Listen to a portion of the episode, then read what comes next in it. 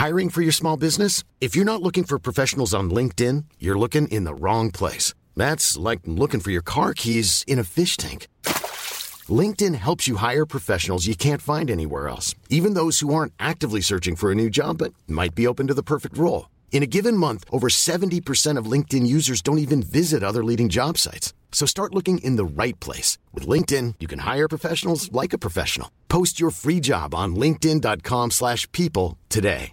Jewelry isn't a gift you give just once. It's a way to remind your loved one of a beautiful moment every time they see it. Blue Nile can help you find the gift that says how you feel and says it beautifully with expert guidance and a wide assortment of jewelry of the highest quality at the best price. Go to BlueNile.com and experience the convenience of shopping Blue Nile, the original online jeweler since 1999. That's BlueNile.com to find the perfect jewelry gift for any occasion. BlueNile.com. Face à un virus aussi tenace, en transport en commun, on doit tous porter le masque. Tous contre un, tous contre la COVID-19. Un message du gouvernement du Québec. Prenons quelques secondes ensemble pour parler de la perle des galeries Chagnon. Pat Smoke Meat, c'est la viande de bœuf fumée la plus savoureuse que vous trouverez en ville. Ils sont spécialisés dans le smoke meat et leur savoir-faire en la matière est légendaire. Laissez-les le préparer en sandwich pour vous ou passez chercher votre viande parfaite pour en préparer à la maison, au comptoir, take-out ou en livraison via DoorDash. Vive Pat Smoke Meat! 96.9, The Alternative Radio Station. Et c'est parti, bien le bonjour. Vous êtes dans la Voix des guerriers, votre émission d'actualité sur le monde des sports de combat.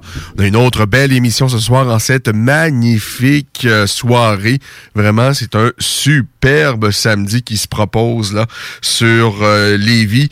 Et on a une belle émission, on a de beaux invités et on a un superbe chroniqueur pour euh, débuter tout ça. Vraiment un passionné de boxe, un boxeur également, un pratiquant, enseignant. Il fait tout en, ce qui concerne la boxe. Il peut euh, lire euh, et, et- et comprendre l'actualité de la boxe sous à peu près tous les angles possibles. Il s'appelle Kenny Victor Cherry. On s'en va le rejoindre au bout du fil. Bonsoir Kenny.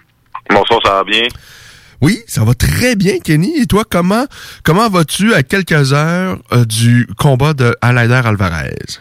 Ben, je t'avouerais que de, mon côté, il y a un petit peu d'appréhension dans l'air parce que pour moi, ce combat-là, c'est comme on sait c'est un c'est un tournoi à quatre boxeurs, c'est un c'est un combat éliminatoire pour avoir la chance de se battre pour la ceinture WBO. Mais pour moi, c'est la vraie finale. Donc c'est sûr que le gagnant de ce combat-là, pour moi, c'est- le vrai champion WBO ce soir. Donc, il y a de l'appréhension dans l'air, à mon avis, surtout dans le camp, euh, dans le camp Alvarez. Alvarez, qui est rendu quoi, 35-36 ans. Euh, et euh, bon, on, on connaît sa fiche de route, là. Euh, il est allé chercher le titre face à Sergei Kovalev, qu'il a reperdu, qu'il a perdu en fait par la suite. Mais où il en est à l'Ader Alvarez? À, à, à 36 ans, il a subi seulement qu'une défaite dans sa carrière. Tu le places où dans l'échiquier des, des meilleurs 175 livres au monde? Ben, c'est sûr que Elaider Alvarez, faut le voir, admettons, dans, dans le top 10. là. Je veux dire, il y a des noms qui reviennent qu'on connaisse déjà. Sergei Kovalev, Arthur Beterbiev, Dimitri Bivol. Peut-être derrière lui, on peut voir des gars un petit peu comme Gilberto Ramirez et Jean-Pascal. Mais la réalité, c'est que Elaider Alvarez, je pense qu'on peut, qu'à peu près tous les experts vont dire, il est encore dans le top 5 de la division. Et il a l'occasion ce soir de solidifier sa place dans le top 5, surtout qu'il s'enligne pour récupérer un titre de champion du monde. il affronte quelqu'un qui est un bon cogneur. On, se souvient de euh, de lui, euh, son adversaire en fait, euh, Joe Smith, pour avoir servi une correction à Bernard Hopkins. Bon, Bernard Hopkins, euh, est-ce qu'il avait 50 ans à ce moment-là ou quasiment en tous les cas? Ber- Bernard avait déjà 51 ans 50 ans. à, à l'époque du combat. OK. Euh, euh, Qu'est-ce que tu penses de Joe Smith? Quel genre de boxeur il est? Et euh, euh, qui est le favori ce soir? Ben, le, favo- le favori, logiquement, c'est supposé être Leider Alvarez selon sa feuille de route. On se rappelle, euh, il a personnellement, je pense qu'il a battu les meilleurs boxeurs. C'est un, c'est un meilleur technicien. C'est un, c'est un gars qui fait partie de l'élite, c'est un gars qui a une longue expérience chez les amateurs. Mais la réalité, c'est que même si Elader est le favori, c'est logique, on ne peut pas compter Joe Smith pour battu. Pourquoi? Parce que Joe Smith, c'est un gars qui, comment je pourrais dire, défie continuellement les pronostics. On se rappelle face à André Schwandfara, il était pas nécessairement supposé qu'on a gagné. Il a mis TKO. Face à un Bernard Hopkins de 51 ans, et ça, ça prouve un petit peu comment Bernard Hopkins est aussi un phénomène de la nature. Il était pas supposé gagner et il a mis KO de manière sensationnelle au huitième round. Euh, face à Jesse Hart. Jesse Hart, à son dernier combat, beaucoup de gens pensaient que Jesse Hart allait faire son entrée dans la, dans la division des poids lourds et euh, des poids mi-lourds, pardon, et allait euh, livrer une belle performance face à Joe Smith. Ben, Joe Smith l'a battu. Donc, Joe Smith, c'est un gars qui met de la pression. C'est un gars qui va être dans ta face. Et là, on s'entend le ring de top, le ring de la bulle de Top Rank à Vegas. Ce n'est pas le plus gros ring au monde. Donc, c'est pas nécessairement un ring qui va être à l'avantage de Lader. Évidemment, Lader va être capable de gérer tout. Mais un petit ring pour un gars de pression, un gars avec des mains lourdes comme Joe Smith, disons que d'un point de vue logique, ça ne va pas être un walk in the park pour Alvarez, surtout dans les premiers rounds. Et ce qui était aussi intéressant, ce qu'il faut prendre euh, en, ligne de compte, c'est comment ces deux gars-là se sont entraînés avec les conditions particulières qu'on connaît présentement avec la crise sanitaire. Euh, c'est certainement pas les mêmes camps d'entraînement auxquels ils sont habitués. Qu'est-ce que tu en sais en fait à propos de Deleder Alvarez? Est-ce que son camp d'entraînement a été fort différent de, de, ses camps précédents euh, pour ses précédents combats? Ben, on, on connaît la version officielle. On connaît la version officielle. C'est évident que, oh, euh, évidemment, on s'est entraîné dans, à l'intérieur des paramètres de la santé publique, mais ne soyons pas dupes. Eider Alvarez a sparé comme d'habitude. Il a fait ce qu'il avait à faire pour justement, évidemment, trouver les partenaires d'entraînement. Là, c'est sûr que là, il y a une petite limite malgré tout, au sens que on peut pas faire venir des partenaires d'entraînement de l'extérieur du pays, mais il y a assez de bons boxeur dans la région montréalaise au Québec, au Canada en général, aux alentours de son poids pour qu'il ait eu un camp d'entraînement en guillemets soi-disant normal. Des partenaires restreints parce que bon, évidemment, j'imagine dans tous les cas. Euh, c'est ce que moi je sais de des combattants d'arts martiaux mixtes, c'est-à-dire on a un, groupe beaucoup plus restreint, restreint avec qui on s'entraîne. Ah, c'est la, euh, même chose à la boxe, je peux te le confirmer. Alors, comme je te dis, t'as quand même très bien résumé la situation. Je veux dire, c'est pas des gros camps d'entraînement où est-ce qu'on roule, admettons, cinq, six partenaires de sparring, mais Elader a eu les rounds qu'il avait besoin d'avoir. Puis faut pas, faut se rappeler aussi, Elader, là, ça fait depuis peut-être il, était supposé avoir ce combat-là au mois de juillet, si je me rappelle bien, le 22 juillet. Le combat, ce combat-là était aussi séduné au mois de mai. Donc, il y a une réalité, c'est que Eleider Alvarez, ça fait longtemps qu'il s'entraîne pour Joe Smith.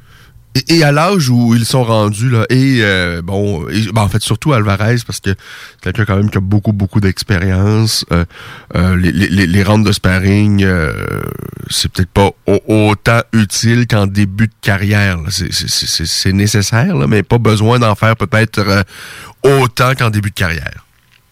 Oui, oui, non. Encore plus dans le cas de Leider, parce que là, on le voit que, évidemment, et je, vous dirais honnêtement, c'est ma plus grosse crainte ce soir. C'est que Leider, dans les trois, quatre derniers mois, le combat a été reporté à deux reprises à cause de blessures. Une fois au mois de mai, si je me rappelle bien, à cause d'une blessure au pied, il faudrait, faudrait, vérifier si je me trompe pas. Et je pense la deuxième fois à, à cause d'une blessure à l'épaule certes, c'est des blessures mineures, mais là, on voit peut-être le poids de... Des années. Une vingtaine d'années de, boxe, de boxe olympique et professionnelle qui commence à réagir sur le corps d'Alvarez et face à un gars comme Joe Smith, euh, euh, ça va pas être Jojo. Alors, intéressant. Ton, euh, ta prédiction, qui l'emporte et de quelle façon? Eleider Alvarez devrait l'emporter non sans peine, mais il devrait remporter euh, sensiblement peut-être 8 rounds à 4 ou 9 rounds à 3. Ça va être dans la deuxième partie du combat que Leida va prendre son air d'aller et gagner la grande majorité de ses rounds. On comprend l'importance d'une victoire euh, dans cet affrontement. euh, advenant le cas d'un revers pour Eleder Alvarez, quelle euh, incidence aura sur la suite des choses? Ben, ça va être un gros recul. Ça va être un gros recul parce qu'on s'entend, on se rappelle, Sergei Kovalev avait repris sa ceinture face à Alvarez euh, dans le combat revanche directement en 2019. Puis là, c'est en février 2019. Au mois de janvier 2020, Al- Alvarez revient avec un cours retentissant face à Michael, euh, Michael Seals. Et là, on est rendu au mois d'août 2020. Puis là, il y a un combat éliminatoire face à Joe Smith. S'il perd un, combat éliminatoire face à Joe Smith, qu'il est supposé remporter, ben malheureusement, il ne risque possiblement pas d'avoir de chance à un titre prochainement. Parce qu'il faut pas oublier, euh, la W, ben dans ce cas-là, si Joe Smith l'emporte, ben moi ma logique c'est que Joe Smith va battre le gagnant de Vlasov versus Sadika. Et là, peut-être que Joe Smith, s'il le veut, va vouloir lui donner un combat revanche, ce qui me surprendrait, il va vouloir monnayer sa ceinture. Euh, a deux ceintures, WBC, IBF. Ils ont le même entraîneur. Est-ce que Alvarez, est-ce que euh, est-ce qu'il va vraiment avoir un combat entre Alvarez et Beterbiev avec le même entraîneur? Permettez-moi d'en douter encore une fois. À la WBA, il y a Dimitri Bivol. Là encore là, il faut savoir si de zone, le diffuseur va être intéressé entre un combat entre Alvarez et Eder. Donc, c'est pour ça que ce combat-là, ce soir, est excessivement important pour sa carrière, parce que des opportunités comme celle-là ne se représenteront possiblement pas prochainement, surtout avec euh, l'entourage du coronavirus en ce moment. Et bon, en, par- en parlant d'un autre euh, 175 livres qui s'entraîne ici, tu as mentionné euh, Arthur Beterbiev. Euh, quelle est son actualité? Est-ce qu'on euh, sait si le combat qu'il devait disputer il y a, de, ben, il y a déjà quelques mois là, a été euh, euh, finalement replacé? Ben, qu'est-ce qui se passe avec son combat face à son aspirant euh, obligatoire, Men Longfeng? C'est qu'il a été justement cédulé pour être en Russie à la fin du mois de septembre. Si je me rappelle bien, c'est le 26 septembre, quelque chose comme ça. Mais bref, Arthur, Be- euh, Arthur Beterbiev va se battre, va défendre sa ceinture euh, très, très bientôt. OK. Et euh, je- si je me rappelle bien de, de qu'est-ce que j'avais lu, je pense que Marc va les Marc Ramsey va venir les rejoindre vers la fin du camp d'entraînement là-bas. Parce que là, évidemment, on, on sait encore une fois, euh, il y a des restrictions de voyage, etc., etc. Mais le combat est quand même le combat est quand même dû pour bientôt. Donc, euh, c'est ça qui est supposé se passer dans le cas d'Arthur Beterbiev. Et concernant Jean-Pascal, euh, que se passe-t-il avec Jean? Ça, c'est quand même drôle. Puis, puis je pense que ça va nous amener à un autre sujet parce que là, on sait, euh, il y a le combat euh, John Tyson qui, a qui avait été reporté en novembre et Badou Jack, avec qui on pensait que Jean aurait euh, sa revanche très bientôt, ben, il se bat contre un, un, un, un prospect sans vouloir être offensant, un petit peu obscur. OK. Et il y a eu une guerre de mots récemment sur Twitter entre Jean-Pascal et Badou Jack par rapport au fait que comment ça se fait que c'est pas Jean euh, son prochain combat, etc. On dirait qu'il y a eu une mésentente ou une, une, une mécommunication entre les deux équipes. Et là, on attend de voir la suite parce que en ce moment, qu'est-ce qui se passe, c'est qu'on sait pas encore quand ça va se passer, qui Jean va affronter prochainement, mais Jean est dans le gym. Étrangement d'ailleurs, euh, en, parlant de Mike Tyson et Roy Jones, aussitôt le, combat annoncé et quasiment euh, le lendemain, en fait, quelques jours plus tard, on apprend que le combat est euh, déplacé. Euh, Est-ce que tu crois que finalement on, va les voir dans le ring s'affronter Roy Jones ou, Mike Tyson ou ça inaugure euh, rien de bon tout ça? je, te, je te dirais que plus le temps avance, plus je suis sceptique. Parce que là, qu'est-ce qu'on voit, c'est que là, évidemment, la semaine passée, on parlait du report au 28 novembre. Et là, on a déjà une nouvelle problématique, c'est que Roy Jones va être mieux compensé financièrement par rapport au combat, etc. Donc, là, justement, là, là, lorsqu'on parle de deux gros égaux comme ces deux-là qui parlent déjà peut-être de compensation financière, de négociation, de tractation de coulisses par rapport à ça, c'est très mauvais signe, malheureusement. Ah, Donc, euh, je, te, je te dirais qu'à l'heure actuelle, je suis quand même très sceptique. Ouais, alors euh, c'est euh, tout ça euh, démarre d'une idée apparemment pour faire euh, pour ramasser de l'argent pour euh, les bonnes œuvres de Mike Tyson, mais rapidement là on, sent qu'il y a anguille sous roche et tout le monde veut un peu plus d'argent. Mais bon, en tous les cas, et, sincèrement, moi si ça se fait pas, euh, je considère ça quasiment comme une bonne nouvelle. Euh, ceci étant dit, si ça a lieu, comme tout le monde, je suis curieux, je vais regarder ça avec intérêt, mais je suis pas sûr. En fait, je suis assez sûr que c'est une très très mauvaise idée. Oh, oh, je pense, je pense que la majorité des observateurs sont d'accord avec toi, mais je pense que la majorité d'entre eux aussi sont assez curieux pour voir à quoi ça va ressembler. Oui, imaginez-vous là que demain on, il y a euh, un concours d'habileté euh, mettant en prise Mario Lemieux et Wayne Gretzky. On, on- on va quand même jeter un coup d'œil. on regarderait. On regarderait, effectivement. Marie-Ève Dicker. Marie-Ève Dicker, c'est une autre, un peu dans le, comme euh, Arthur Beterbiev, dont le combat a été déplacé à cause de, de, de la COVID. Je crois pas qu'il y a de date encore définitive euh, euh, pour euh, l'affrontement finalement face à Clarissa Shields. On parle, ça pourrait avoir lieu mi-septembre ou début octobre, de ce que je comprends. Oui, exactement, parce que là, il faut se rappeler que là, le contrôle, le contrôle départ, il était avec euh, la chaîne Showtime, donc évidemment, peut-être avec Premier Boxing Champions en arrière. Mais là, qu'est-ce qui arrive, c'est qu'avec Showtime, il disait le combat aurait lieu en décembre. Marielle, ça fait depuis le mois de mars, avril qu'elle se prépare pour ce même duel, peut-être même de manière, pe- peut-être même encore plus tôt que ça. Donc là, l'affaire qui arrive, c'est que à partir de ce moment-là, ils ont décidé d'aller ailleurs pour justement pour que le combat ait lieu en mi-septembre au début du mois octobre. Et ils conservent le même montant salarial qui avait été négocié au départ. Ce qui est très positif dans un environnement COVID. Ouais. Parce que là, on s'entend, on parle on parle d'un combat féminin, donc en partant, les bourses sont, sont malheureusement moins grosses. On parle de la pandémie du, coronavirus qui fait en sorte que les, les bourses des combattants diminuent substantiellement. Donc, d'obtenir la même bourse, même si on n'est plus sur Showtime, tout en ayant un délai raisonnable pour se battre, il faut, faut dire chapeau.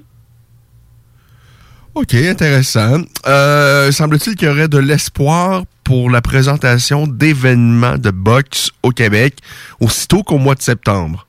Oui, effectivement. Donc, euh, qu'est-ce qui arrive, c'est que on a eu la confirmation que Camille et Stéphane allaient avoir une deuxième rencontre avec euh, la direction de la santé publique du Québec la semaine prochaine. Donc, le but de cette deuxième rencontre-là, ça serait vraiment de mettre de l'avant quelles seraient les mesures et le protocole spécifique au gala qu'ils organiseraient. Et ça serait, ça serait très bon parce que semblerait que David Lemieux pourrait boxer sur euh, possiblement une de ces cartes-là au mois de septembre. Et comme euh, j'imagine que ben, les budgets vont être beaucoup, beaucoup plus serrés parce que euh, manifestement, ça, ça va être à huis clos. Euh, les, tests COVID et toute la sécurité autour de ça va, faire en sorte que les promoteurs vont être obligés d'en- des, des, plus gros coûts. Ça va coûter plus cher à présenter ces événements-là. Moins de revenus qui vont rentrer. Euh, Est-ce que ça peut, ça pourrait donner droit à des confrontations locales, mais des confrontations locales intéressantes là. Euh, pas parce que c'est deux euh, boxeurs du Québec que c'est nécessairement intéressant lorsqu'ils s'affrontent, mais ça peut être très intéressant s'ils sont sensiblement du même niveau. Euh, c'est euh, là où que je vais, peut-être corriger un petit peu le, le terme confrontation locale. Lorsqu'on parlait de confrontation locale, moi je verrais ça plus un, comment je pourrais dire, confrontation locale, mais à l'échelle nationale. Dans le sens, Eye of Tiger, c'est le plus gros promoteur au Canada. Oui, il y, a de- il y a des bons boxeurs au Québec, mais souvent, qu'est-ce qui arrive, c'est la problématique, c'est que Eye of Tiger, c'est une compagnie qui a beaucoup de boxeurs en développement, en progression, tandis que la majorité ou la plupart des boxeurs du groupe Gym sont déjà euh, soit champions du monde ou très haut dans les classements. Sont à maturité, là. Donc, j'ai l'impression que qu'est-ce qui va se passer, c'est que Tiger va faire des, des confrontations, mettons, Québec contre Ontario, Québec contre Alberta, etc. On risque d'en voir dans les prochains mois. Ça, c'est à peu près sûr. Ça, d'après moi, c'est à peu près sûr. On entend déjà des noms entre des branches, pas des noms qui sont nécessairement connus de l'amateur moyen, mais que si on est capable de faire un bon marketing, admettons, ah, c'est, admettons, Québec versus Alberta, les gens vont quand même, admettons, euh, euh, vraiment tourner leur téléviseur pour regarder ça. Euh, intéressant. Est-ce que tu crois euh, euh, qui, quel boxeur, euh, quel genre d'événement on va voir en fait de Eye of the Tiger Management ici? et- ou, ou du groupe Gym d'ailleurs, là, par ailleurs? Euh, si jamais on, les valves sont ouvertes, est-ce qu'on peut penser qu'ils vont essayer de faire du rattrapage et qu'il y aura beaucoup, beaucoup d'événements pour évidemment faire en sorte que leurs boxeurs puissent aller euh, aller reprendre là ce qu'ils ont perdu et pouvoir monter encore une fois dans les classements pour éventuellement avoir des combats plus payants parce qu'on on s'entend là, probablement qu'ils vont faire des événements à perte, en tout cas je, soupçonne, euh, au cours des prochains mois, mais c'est de l'investissement euh, pour faire monter leurs boxeurs pour éventuellement bon euh, les impliquer dans des combats où là c'est ça devient très lucratif. Euh, je vais répondre à ta question en deux temps en, en prenant nos deux organisations de boxe majeures. Donc, admettons, si je regarde euh, Eye Tiger, la réponse est totalement oui. Je pense que Eye Tiger va ouvrir les valves, vont beaucoup investir dans euh, dans la dans la création de galas qui vont faire en sorte qu'on va rattraper le retard per- perdu. Parce que là, on s'entend avoir euh, euh, deux douzaines de boxeurs sous contrat, dont beaucoup qui sont en début de carrière. On n'a pas le choix de les faire boxer. Et surtout avec le fait que là, le gala où trois d'entre eux a été annulé en France et là, ils essayent de voir si ça va être possible de les faire boxer à huis clos à Paris. Ben, la réalité, c'est qu'ils n'auront pas le choix de faire beaucoup d'événements pour faire en sorte que ce retard-là soit rattrapé et très rapidement. Dans le cas de Jim, Ouais. ben là, malheureusement, faut, faut le voir d'une autre manière. Jim n'a pas les, euh, comment je peux dire, un propriétaire avec euh, des reins euh, aussi, le, le terme est mal choisi, mais aussi solide que, que Camille Stéphane pour Art Tiger. On s'entend, Jim a perdu un million de dollars avec la pandémie se- selon euh, Ouais. le Journal de Montréal. Donc, qu'est-ce qui va arriver? C'est que probablement, il n'y aura pas tant de, comment je vais dire, de, de combats, au, de galas au Québec. Mais, d'après moi, qu'est-ce qui va se passer? C'est qu'on va faire beaucoup boxer les Kim Clavel, les Eder Alvarez, les Oscar Rivas. À l'extérieur. Justement, pour récupérer ses fonds perdus. Et Jim est habitué d'aller chercher des gros prospects aux Olympiques. Donc, on risque de revoir une recrudescence des galas de développement de Jim après les Olympiques de 2021 à Tokyo. Parce que, euh, euh, sincèrement, je pense que même avant la COVID, le groupe Yvon Michel avait de la difficulté à présenter vraiment des événements euh, sur le territoire québécois euh, comme à l'époque. En tout cas, c'était peut-être plus compliqué. Euh, c'était pour ça qu'ils se sont associés euh, avec d'autres groupes, j'imagine, pour euh, partager les frais à quelque part. En tout cas, c'est ce que je devine. Est-ce que l'avenir du groupe Jim, ça va passer surtout avec des combats qui vont se passer à l'extérieur du territoire québécois, mais en essayant de présenter quand même quelques événements pour monter d'autres euh, euh, jeunes boxeurs à travers tout ça, mais que les euh, vraiment les gros combats, ça va se passer ailleurs? Je te dirais qu'à court et à moyen terme, oui, pour la simple et bonne raison que il n'y a pas ce boxeur, euh, comment je pourrais dire, avec un marketing euh, pouvant être vendu au niveau marketing au Québec, comme Jim l'avait auparavant avec un Jean-Pascal, ou même comme Interbox l'avait avec Michel Boutet. Mais est-ce qu'ils ont encore les, est-ce qu'ils ont les moyens encore de monter des jeunes boxeurs? Comme Eye of the Tiger peut faire, c'est-à-dire de présenter des événements, plein d'événements ici au Québec à monter leurs boxeurs. Est-ce que le groupe Jim a les moyens d'investir parce que monter les boxeurs, j'imagine que ça coûte très très cher parce mais on a l'espoir qu'éventuellement ces, ces boxeurs-là se retrouvent en combat de championnat du monde et c'est là qu'on euh, rentabilise l'investissement. Est-ce que le groupe Yvon Michel a encore justement les, moyens, puis peut-être aussi le euh, Yvon Michel est là depuis tellement longtemps. Euh, c'est quelqu'un qui a évidemment beaucoup, beaucoup de contacts, plein de connaissances et tout ça. Mais est-ce qu'il a encore la, détermination ou la- l'envie de de monter des jeunes espoirs? Parce que ça demande beaucoup, beaucoup de beaucoup d'investissement en temps et en argent. Moi, j'ai, euh, moi, j'ai, c'est une très bonne question que tu poses là. Moi, personnellement, je pense que, que Yvon a encore la flamme de, de monter des jeunes espoirs. La problématique, c'est que je pense que Yvon a toujours eu du flair pour trouver des diamants Ouais. dans, dans le système de boxe olympique canadien. On peut passer dans les 20 dernières années à Jean Pascal, à Dennis Stevenson, même à Cousteau Clayton, qui malheureusement son, son affiliation avec le groupe Yvon Michel s'est mal terminée. Mais je pense que si Yvon n'a pas trouvé quelqu'un qui pouvait être vendable dans le système canadien, qui pouvait peut-être euh, amener 10 000 personnes au Centre Bell, etc., c'est peut-être qu'il attend le bon moment pour signer quelqu'un qui sort du, programme national. Et pour le moment, ce moment n'est pas nécessairement encore arrivé. L'homme clé du groupe Yvon Michel pour repérer justement les, les- les talents, est-ce que c'est Bernard Barré? Est-ce que c'est c'est le rôle de Bernard Bernard? Barré, effectivement. OK. Alors ça, c'est euh, bon, ben, ça fait pas mal le, le- le tour, je pense. Euh, Kenny, est-ce que tu t'attends à une grande soirée de boxe ce soir? Est-ce que le, le- le Alvarez face à Smith, tu t'attends à un beau gros combat qui va permettre donc aux, fans québécois et ailleurs là, de- de- dans le monde de, de faire de leurs vraies retrouvailles, sans rien enlever au combat de Kim Clavel il y a ça quelques semaines. Euh, C'était pas un combat de, la même envergure de celui de ce soir. Est-ce qu'on renoue vraiment avec la boxe ce soir avec euh, Alvarez face à Joe Smith? Ben, je te dirais que pour de vrai, à mon humble avis, parce que là aussi en Angleterre, vous avez Katie Taylor qui défend son, championnat du monde unifié. Vous avez Dylan White qui a battu Oscar Rivas chez Polo contre Alexander Povetkin. C'est personnellement la plus grosse journée de boxe depuis le début de la pandémie, internationalement parlant. On, on, est, on est quand même choyé aujourd'hui parce que là, en plus, UFC Vegas, on vient de perdre euh, Ovin Saint-Preux. Donc, Ben ouais. la, je veux dire, la boxe prend un petit peu plus le haut du pavé aujourd'hui. Mais oui, c'est la plus grosse soirée de boxe depuis, euh, depuis personnellement, je pense, le début de la pandémie, à mon, euh, à mon avis.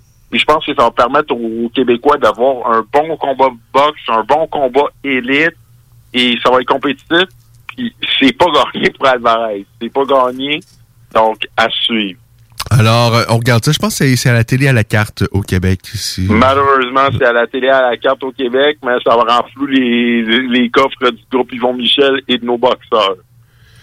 Euh, euh, euh, crois-tu qu'au Québec, il y a des gens qui. Je, je sais pas c'est quoi le prix, mais est-ce qu'il y a. Sincèrement, je, y a-tu vraiment du monde au Québec qui vont payer à la télé carte pour voir ce combat-là? C'est une bonne question. Écoute, moi, je m'en vais à la cage au sport, là. Donc, c'est une très bonne, une très bonne question. Parce que qu'est-ce qui arrive, c'est que là, justement, avec évidemment la situation des restaurateurs, il y a moins de restaurants sportifs que d'habitude qui commandent les gros combats. Donc, On fait moins d'attroupement à la maison pour partager les frais d'un d'un- d'un- d'un show de boxe. Donc, euh, Et sans rien enlever à Albert Alvarez, c'est un excellent boxeur et tout ça. Euh, il a même battu Jean-Pascal, mais on n'a pas... En tout cas, je, je sens pas qu'on a développé un grand attachement à Albert Alvarez comme on l'a fait dans le passé pour Jean-Pascal, pour Lucian Bouté. Euh, je sais pas pour quelle raison exactement, mais en tout cas, je, je pense pas qu'on a le même amour pour Alvarez qu'on a euh, pour Jean-Pascal et qu'on a déjà eu dans le passé pour Lucian Bouté. Ben, disons que euh, c'est un gars ultra respectueux, mais comme je choisir, il est moins flamboyant et il est moins présent dans l'espace public du, fait de sa personnalité affable. Donc, euh, c'est sûr que ça joue un petit peu contre lui médiatiquement parlant. Et, et- et je pense que le combat est également diffusé à la radio. C'est évidemment pas Oui. pour la station pour laquelle vous écoutez présentement, mais quand même, euh, euh, c'est tellement un beau média, la radio. Puis, peut-être pour ceux qui sont pas euh, euh, habitués à écouter de la boxe à la radio, ça semble un peu farfelu et inintéressant d'écouter de la boxe à la radio, mais moi, j'adore j'adore ça. ça vaut la peine parce que vous avez deux experts radio là, au 80 au 98.5 FM à Montréal, vous avez Sébastien Gauthier, l'ancien boxeur professionnel, qui a été un excellent amateur avec Nicolas Martineau. Pour de vrai, c'est rare que j'écoute la boxe à la radio, mais quand je suis obligé de le faire, je sais que je suis en bonne main et c'est comme si j'étais là. Euh, je connais moins Nicolas Martineau, mais je me souviens du tandem entre Sébastien Gauthier et Jacques Thériault. Je ne sais pas pourquoi Jacques Thériault n'est pas de la partie euh, euh, euh, ce soir, mais d'habitude, en tout cas, moi, je, trouve que c'est le meilleur duo pour décrire les combats de boxe entre Thériault et Sébastien Gauthier. Sébastien Gauthier, bon, on, connaît, on le connaît comme boxeur, mais c'est vraiment un vrai passionné de boxe. Tu tu peux être boxeur, mais sans nécessairement tout suivre dans le monde de la boxe. Mais je pense que Sébastien Gauthier, vraiment, c'est un vrai, vrai passionné. Et d'habitude, tout cas, avec Jacques Thériault, j'adore leur leur duo. Mais là, ce soir, c'est euh, Nicolas Martineau qui prend euh, le relais. Alors, euh, si vous êtes dans votre voiture ou même à la maison, je pense que ça peut être drôlement intéressant.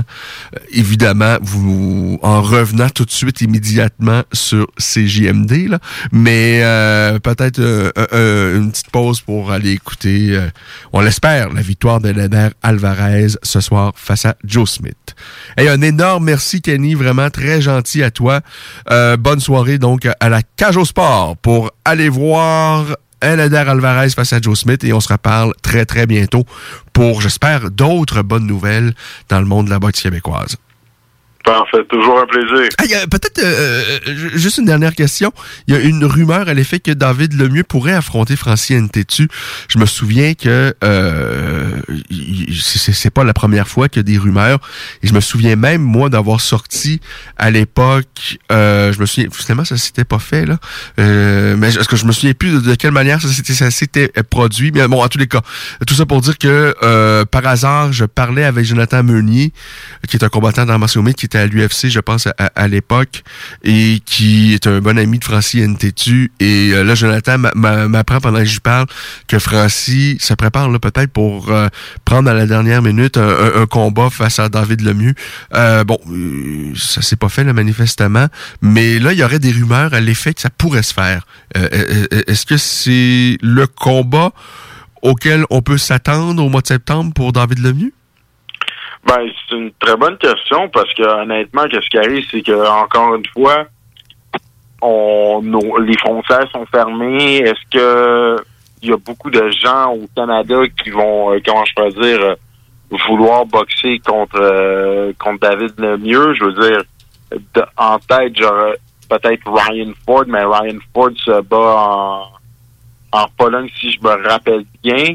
Il y a quelques boxeurs, donc je, ne pourrais pas confirmer ou infirmer la nouvelle. J'ai pas vraiment, j'ai pas vraiment d'informations inside. Mais ça, peut faire du sens. Ça, peut faire du sens, Et, et c'est ça, en tout cas, pour moi, Francien Tétu donnerait beaucoup plus d'opposition que ce que Ryan Ford peut donner, là. Euh, ah, ah, ben, en fait, tu parles de Ryan Ford, euh, l'ancien combattant dans la martiaux c'est ça? Exactement, je parle de OK. Ouais, en tout cas, et, Francis, en tout cas, c'était un, excellent technicien. Euh, ceci dit, j'étais même plus sûr s'il était encore actif, là, mais bon, euh, peut-être que oui. Alors, peut-être au mois de septembre. On aura l'occasion de s'en reparler. Merci, Kenny. À très bientôt. De rien, à très bientôt. Bye.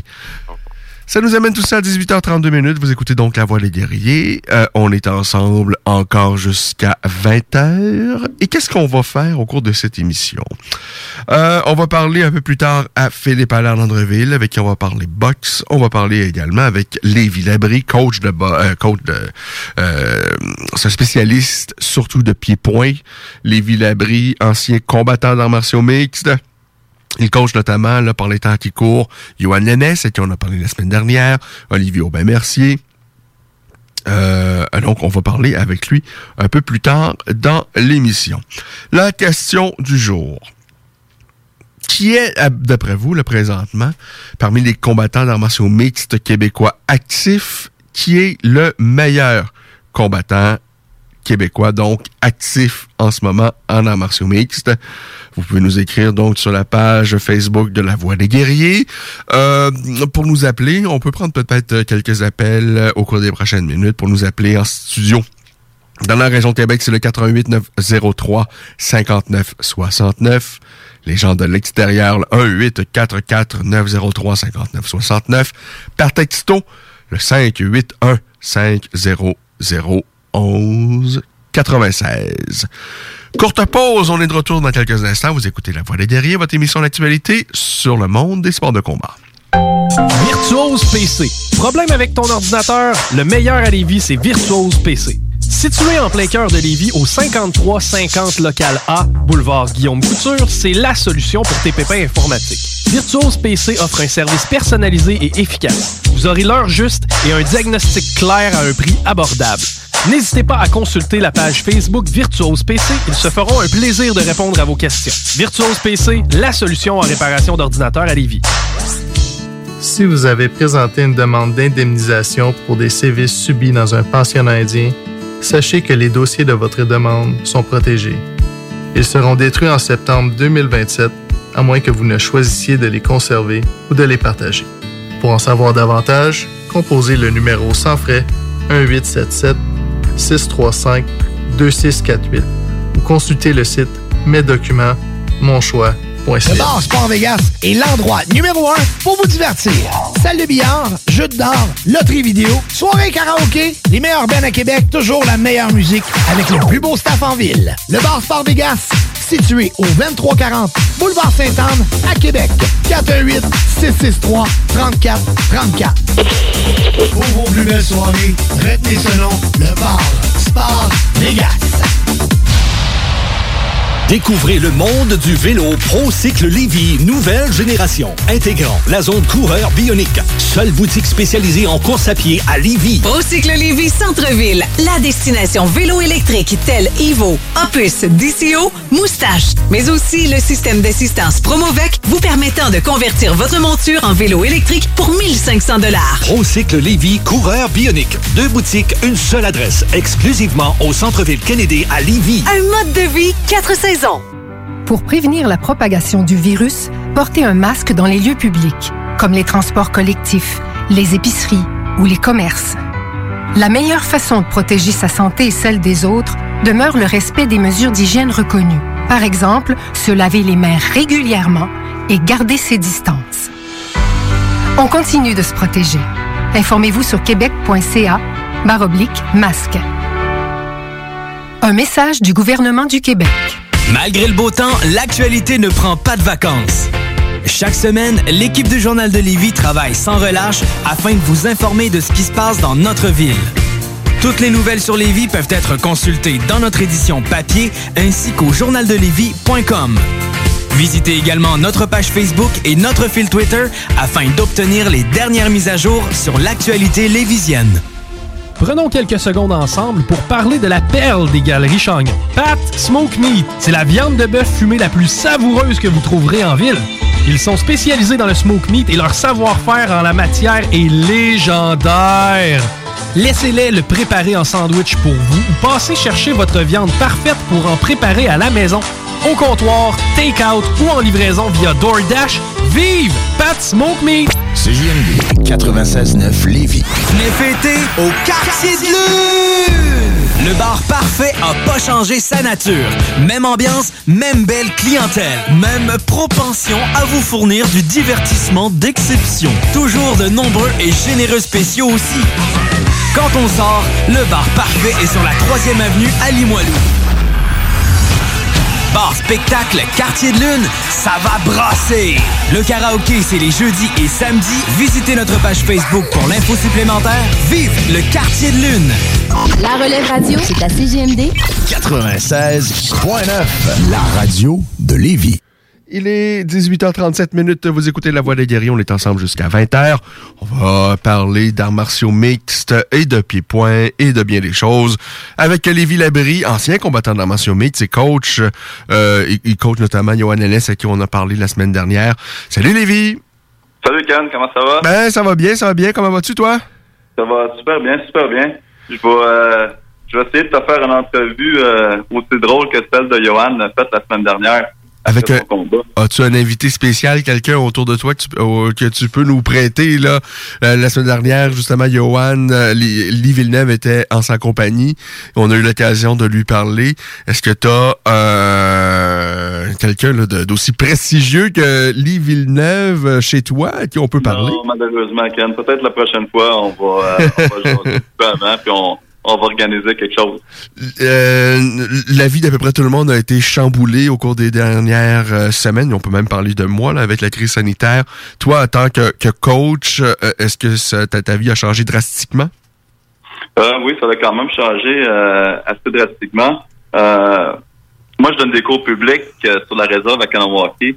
Et puis, à l'heure qu'on se parle, c'est même pas encore. Euh, ils sont en train de vérifier, voir... Il reste des choses à régler finalement. Je pense que la prochaine rencontre est pour le mois euh, mi-septembre, je pense. Euh, regarde, euh, on a arrêté en même temps tout le monde. On a fermé le gym en même temps que tout le monde. Puis euh, c'est sûr et certain qu'on on a hâte de reprendre. Mais euh, il y avait plusieurs de mes élèves qui avaient des combats de prévus aussi, qui étaient à l'intérieur de peut-être un, deux, trois semaines avant que la crise pogne. Puis regarde, c'est la vie. là. regarde, par, par respect pour tout le monde, il a fallu il, a, il a fallu fermer le gym comme tous les autres gyms. Là. Tu as quand même eu l'occasion de voir un de tes élèves combattre dans un combat euh, professionnel. C'était il y a pas si longtemps d'ailleurs, comme on l'a dit tout à l'heure, on lui a parlé, c'était Johan Lennes. Euh, Qu'as-tu pensé de sa performance? Euh, j'ai euh, j'ai bien aimé sa performance. Euh, Johan, Johan c'est vraiment un gars c'est un gars que n'importe quel coach aimerait avoir dans son équipe. Et puis Johan, quand son combat était cancellé, euh, il n'y avait pas vraiment aucune question qu'il arrête de s'entraîner. Euh, il s'était fixé des buts qu'au moins, au minimum, pendant cette pandémie-là, ben, il allait s'améliorer sur deux, trois aspects. Euh, même si on se voyait pas souvent, euh, Johan était dans le gym à chaque jour, puis on se communiquait quand même. Et puis, euh, je pense qu'on a vu une bonne différence dans son combat. Il a, il a amené une bonne maturité. C'est beaucoup plus calme. Il a démontré euh, qu'il était capable de vraiment vivre le moment présent aussi. Regarde, c'est pas euh, c'est pas évident vraiment qu'est-ce qu'il a fait non plus. Là, il a pas eu le meilleur camp d'entraînement possible. Euh, il a fait vraiment bien avec qu'est-ce qu'il avait. Euh, il part avec un de ses coachs, il s'en va à Philadelphie, il se bat contre un favori local dans sa ville. Euh, il est capable de rester calme, de faire son combat, puis quatre minutes après, de sortir une belle victoire comme ça. Euh, je pense que ça, ça démontre une certaine maturité. Là. Déjà, juste à son quatrième combat, qu'il soit capable de faire ça, c'est euh, l'avenir est très belle. là. Euh, parmi les autres combattants professionnels euh, que tu euh, coaches, euh, il y a Olivier Aubin-Mercier. Est-ce que tu travailles toujours étroitement avec Olivier? On euh, regarde jusqu'- jusqu'aux dernières nouvelles, oui, je travaille encore avec, mais euh, Olivier s'est fait, il s'est fait opérer euh, il y a une couple de mois, fait qu'il s'est pas, euh, il s'est pas vraiment entraîné non plus. Euh, en plus avec la COVID, il s'est pas vraiment entraîné non plus. Mais euh, je pense que dans les prochaines semaines, euh, il veut se remettre. Puis regarde, on va probablement commencer à se reparler bientôt, puis on va, on va se décider quelque chose, c'est sûr. Est-ce que c'est une opération qu'il a, qu'il auquel il était obligé de faire ou parce qu'on sait qu'il a, signé pour la PFL, qu'il a décidé tout de suite au début de la, de la- de la crise san- sanitaire de dire que nous, ben, on fera, on présentera pas, on annule la saison euh, et on reprendra l'année euh, l'année suivante. Est-ce que c'est pour ça qu'il a pris le temps de subir une opération ou qu'est-ce que tu en sais? Je crois, je crois que le timing était quand même bon aussi. Que, que ça urgeait vraiment? Je ne pourrais pas te confirmer à 100%. J'ai pas euh, j'ai pas ces détails-là. Mais euh, visiblement, le timing était bon. Puis je pense que euh, l'heure qu'on se parle, euh, lui, il est, il, est, top shape pour retomber dans un camp d'entraînement. là. Et bon, Olivier est encore tout jeune. Pour moi, c'est encore un des meilleurs poids légers euh, au monde. Et justement, la question du jour, c'est qui est le meilleur qu'on compose ce soir, qui est le meilleur combattant québécois actif présentement euh, en MMA. Pour moi, c'est Olivier Aubin-Mercier. Même s'il n'est plus à l'UFC, faut pas oublier, là, il a peut-être perdu ses trois derniers combats à l'UFC, mais c'est face soit à de- d'excellents jeunes prospects. Euh, parmi une de ces défaites-là, c'est face à Gilbert euh, euh, Burns, qui est l'aspirant numéro un au titre pour la catégorie de poids au-dessus de, laquelle ils se sont affrontés. Euh, et- malgré ces trois derniers revers, je pense que à, quelques petits détails près, on aurait pu avoir une issue bien différente dans ces affrontements-là. Euh, Olivier, je pense, est à quelques ajustements de, vraiment de consolider sa présence, je pense, parmi les les meilleurs poids légers au monde, peut-être même d'aller chercher un petit million de dollars pour la nouvelle organisation pour laquelle il a signé, et peut-être éventuellement de revenir à l'UFC. Ça serait super bien. Regarde, euh, c'est une, une question qui mérite euh, qui mérite un certain jugement aussi. Euh, je veux dire, un, combattant d'arts martiaux mixtes, ça ça a différentes sphères. Hein? Ça a le niveau technique, le niveau tactique est capable d'appliquer dans la cage, l'énergie qu'il met à l'entraînement. J'ai des j'ai des combattants amateurs qui qui, qui, qui, me donnent euh, qui me donnent d'excellentes réactions venu le venu le Fight Night, mais euh, si je mets tout ensemble, euh, que je connais le plus, que je vois qu'il y a beaucoup plus de compétences, que je vois là l'entraînement, il n'y a aucun doute dans ma tête que le, le- le meilleur combattant québécois en ce moment, c'est Olivier Aubin-Mercier. Il n'y a aucun doute là-dessus. Comme tu dis, regarde, il est, à- il est peut-être à, à, quelques à- à quelques performances, peut-être à une seule super belle performance pour euh, pour lui donner un solide momentum. Parce que euh, à l'entraînement, moi je le vois aller. C'est un gars, euh, il, il- fait tout bien. Il, il est super bon. Il est en shape. euh, il, il fait toutes les rondes de sparring qu'il doit faire. Fait toutes les drills qu'il doit faire. Fait tous les entraînements physiques qu'il doit faire.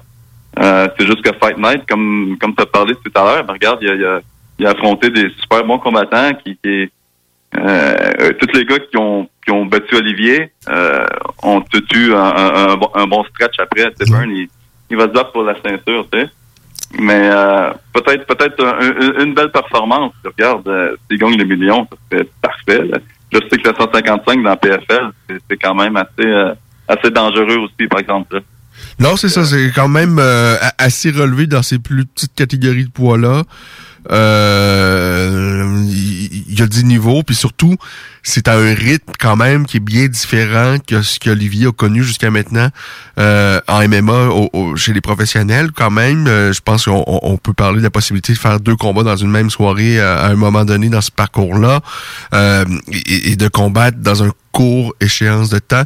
Quoique ça, il a eu l'habitude dans son passé de judoka, mais il n'a pas vécu ça dans Martial Mix parce que bon, ses, combats ont été quand même... Euh, il a pas combattu en temps à un rythme effréné euh, pour pour aller chercher le million de dollars, dans le tournoi à la PFL là vraiment c'est un, rythme de je pense c'est 5 6 victoires quand même Exact. Puis juste les les, euh, les les dernières fois qu'on a travaillé ensemble, il, il avait déjà commencé à ajuster son style. Exemple pour euh, tu fais deux combats le même soir, exemple. Euh, si tu un style de grinder, euh, il y a des chances que tu te fatigues beaucoup plus vite.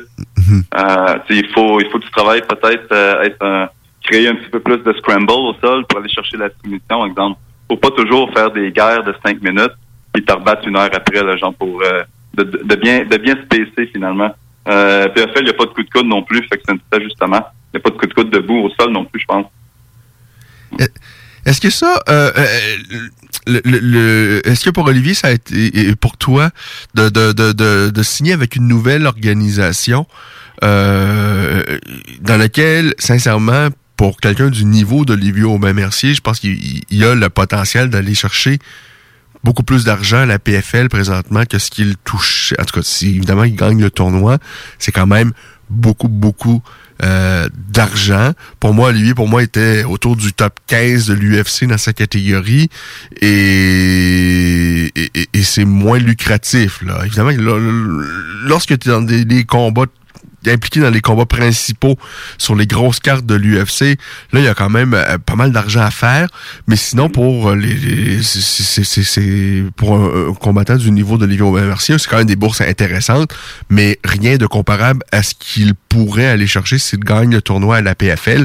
Est-ce que euh, pour lui, pour toi, est-ce que c'était une bonne nouvelle d'avoir l'occasion de signer pour cette organisation-là? Ben, je pense que Olivier, il avait, il avait vraiment hâte, je pense, d'avoir quelque chose de concret, d'avoir euh, de, de, de signer avec un, un- avec une organisation, excuse. Puis euh, les PFL, ben, je pense qu'il était parti sur une belle lancée avant que avant que le COVID arrive.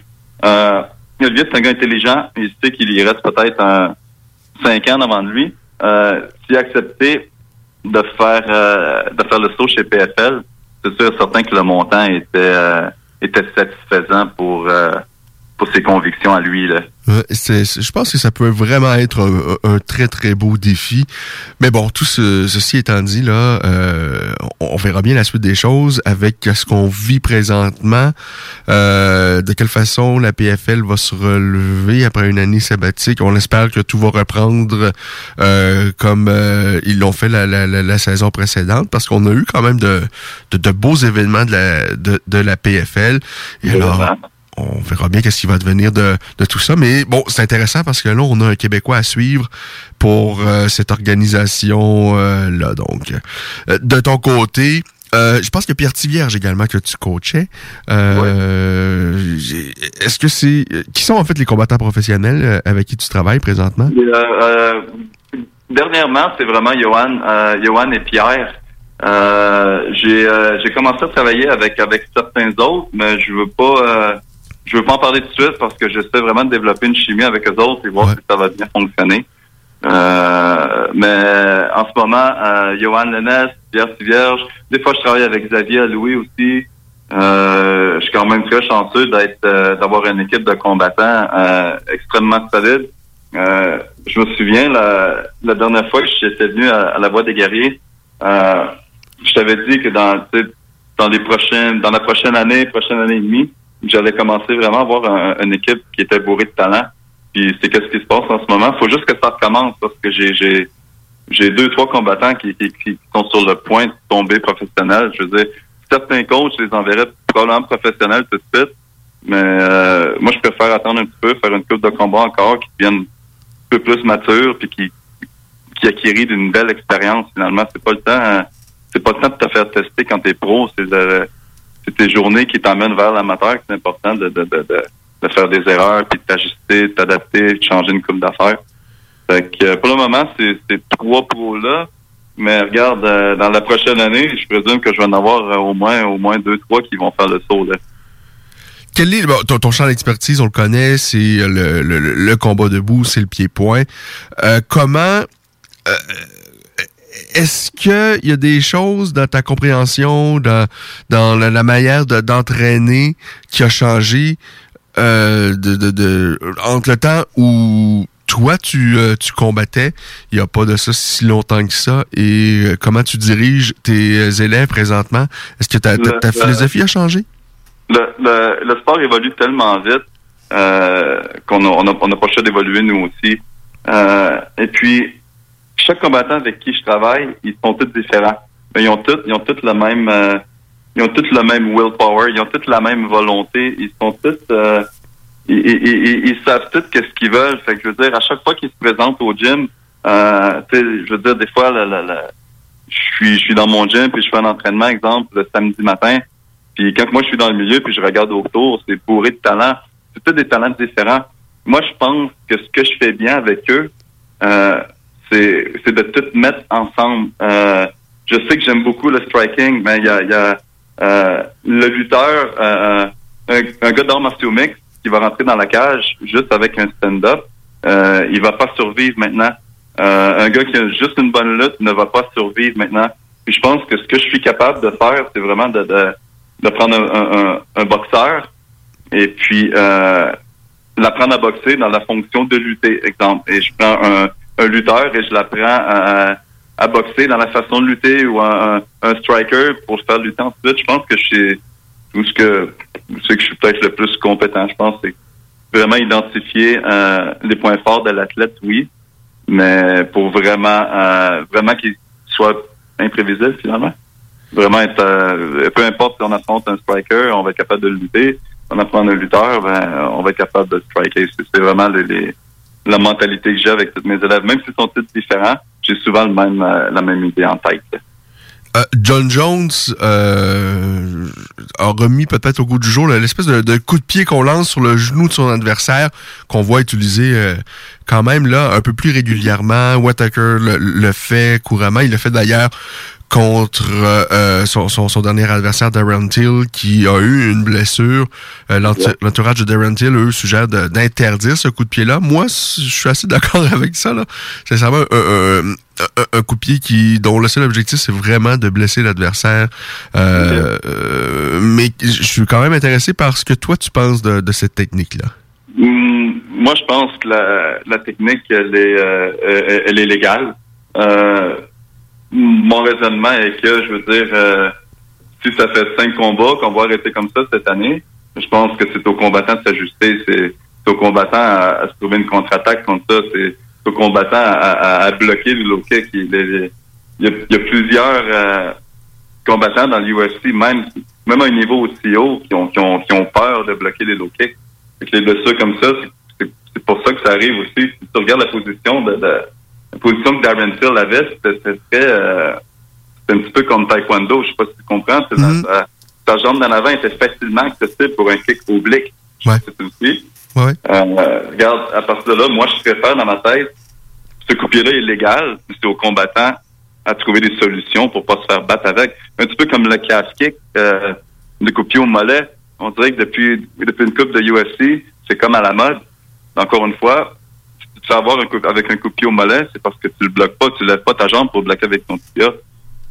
Fait que tu sais, c'est tout. Euh, je dirais pas pourquoi que le kick oblique serait illégal, mais je suis d'accord que c'est dans l'intention de blesser.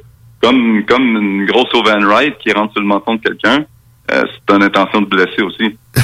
Effectivement, Lévi, t'as bien raison. Euh, oui, excuse-moi, je t'ai interrompu. Il y a, aucun problème, mais c'est ça, je pense que c'est euh, c'est- c'est les foot stamps, par exemple, je trouve que ça n'a pas sa place, par exemple. Mais euh, le coup de pied oblique, je trouve que c'est- vraiment combattant de trouver la solution. D'ailleurs, les- les- les- les- l'écrasement des, des- des- du pied de son adversaire, là, euh, au Québec, c'est interdit. Fantastique, j'adore ça. On fait des bonnes choses au Québec.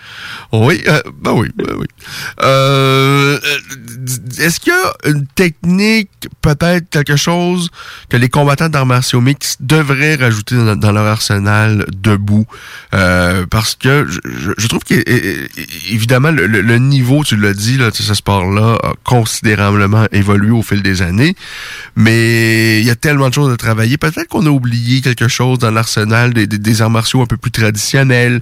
Euh, je pense juste en grappling, là, les, les, les, clés de cheville et tout ça, on dirait que c'est- c'est revenu au goût du jour, les clés de talon et tout ça, qui avait été je dirais un peu oublié, euh, peut-être parce que les gens maintenant, à un moment donné, défendaient beaucoup mieux ça. Et lorsqu'on tente évidemment de s'attaquer à la cheville euh, ou à une clé de jambe sur son adversaire, on se compromet quand même beaucoup. Mais là, on voit des, spécialistes ramener ça au, au, au- devant de la scène. Est-ce que euh, il y a ça dans le dans le pied-point dans martiaux mix, une technique peut-être euh, quelque chose qu'on que les combattants dans martiaux mix auraient intérêt à ajouter à, leur arsenal? Euh, euh, Est-ce que c'est vraiment une technique? C'est pas.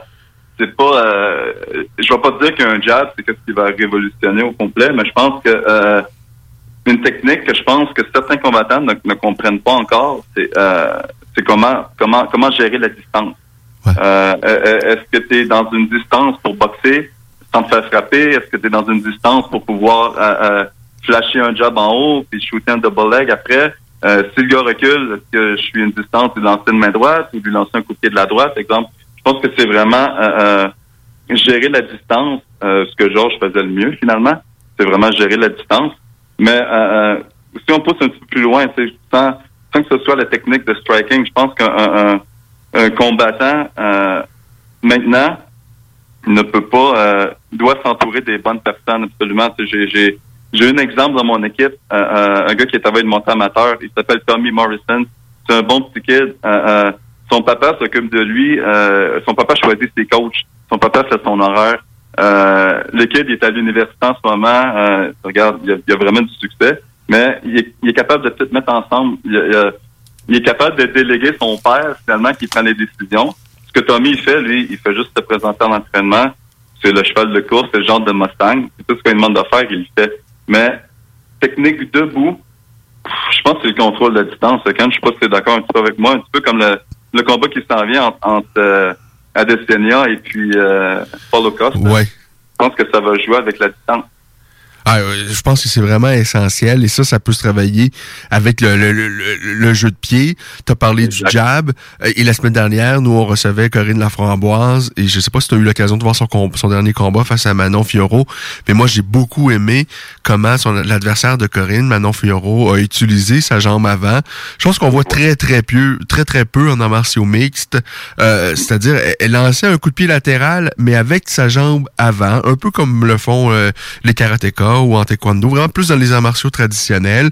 Peut-être qu'on voyait ça aussi plus dans, dans le full contact à l'époque, mais bon, c'est pas vraiment une technique. euh, euh, quoi, il y, a- toujours le, le pied frontal là, en moins taille, mais bon, le, le pied latéral avec la jambe avant, euh, je pense vraiment ça lui permettait à Manon Fiorot d'oxygéner le combat, de se prendre des espaces, euh, de, de, de, pouvoir euh, prendre un respire et tout ça. Je pense que tout ça, ça fait partie de justement gérer la distance et- et- et- et c'est très important dans un combat de, de, de, de, de de combattre à la distance qu'on veut parce que euh, bon euh, un de tes élèves Pierre Tivierge il va à peu près toujours être beaucoup plus petit que son adversaire euh, tu sais tu gères pas la, la- la distance de la même manière que si tu as quelqu'un qui est beaucoup plus grand Euh, il faut savoir comment couper la distance comment créer l'espace quand on a besoin Parce que c'est pas, c'est pas, c'est pas toujours le plus grand qui va mieux gérer la distance. Tu C'est pas parce que t'es plus grand que tu contrôles effectivement. euh, le reach. Tu sais, on pense à Stéphane Struve, qui est le plus grand combattant dans martiaux mix, je pense à, à avoir passé dans la cage de l'UFC.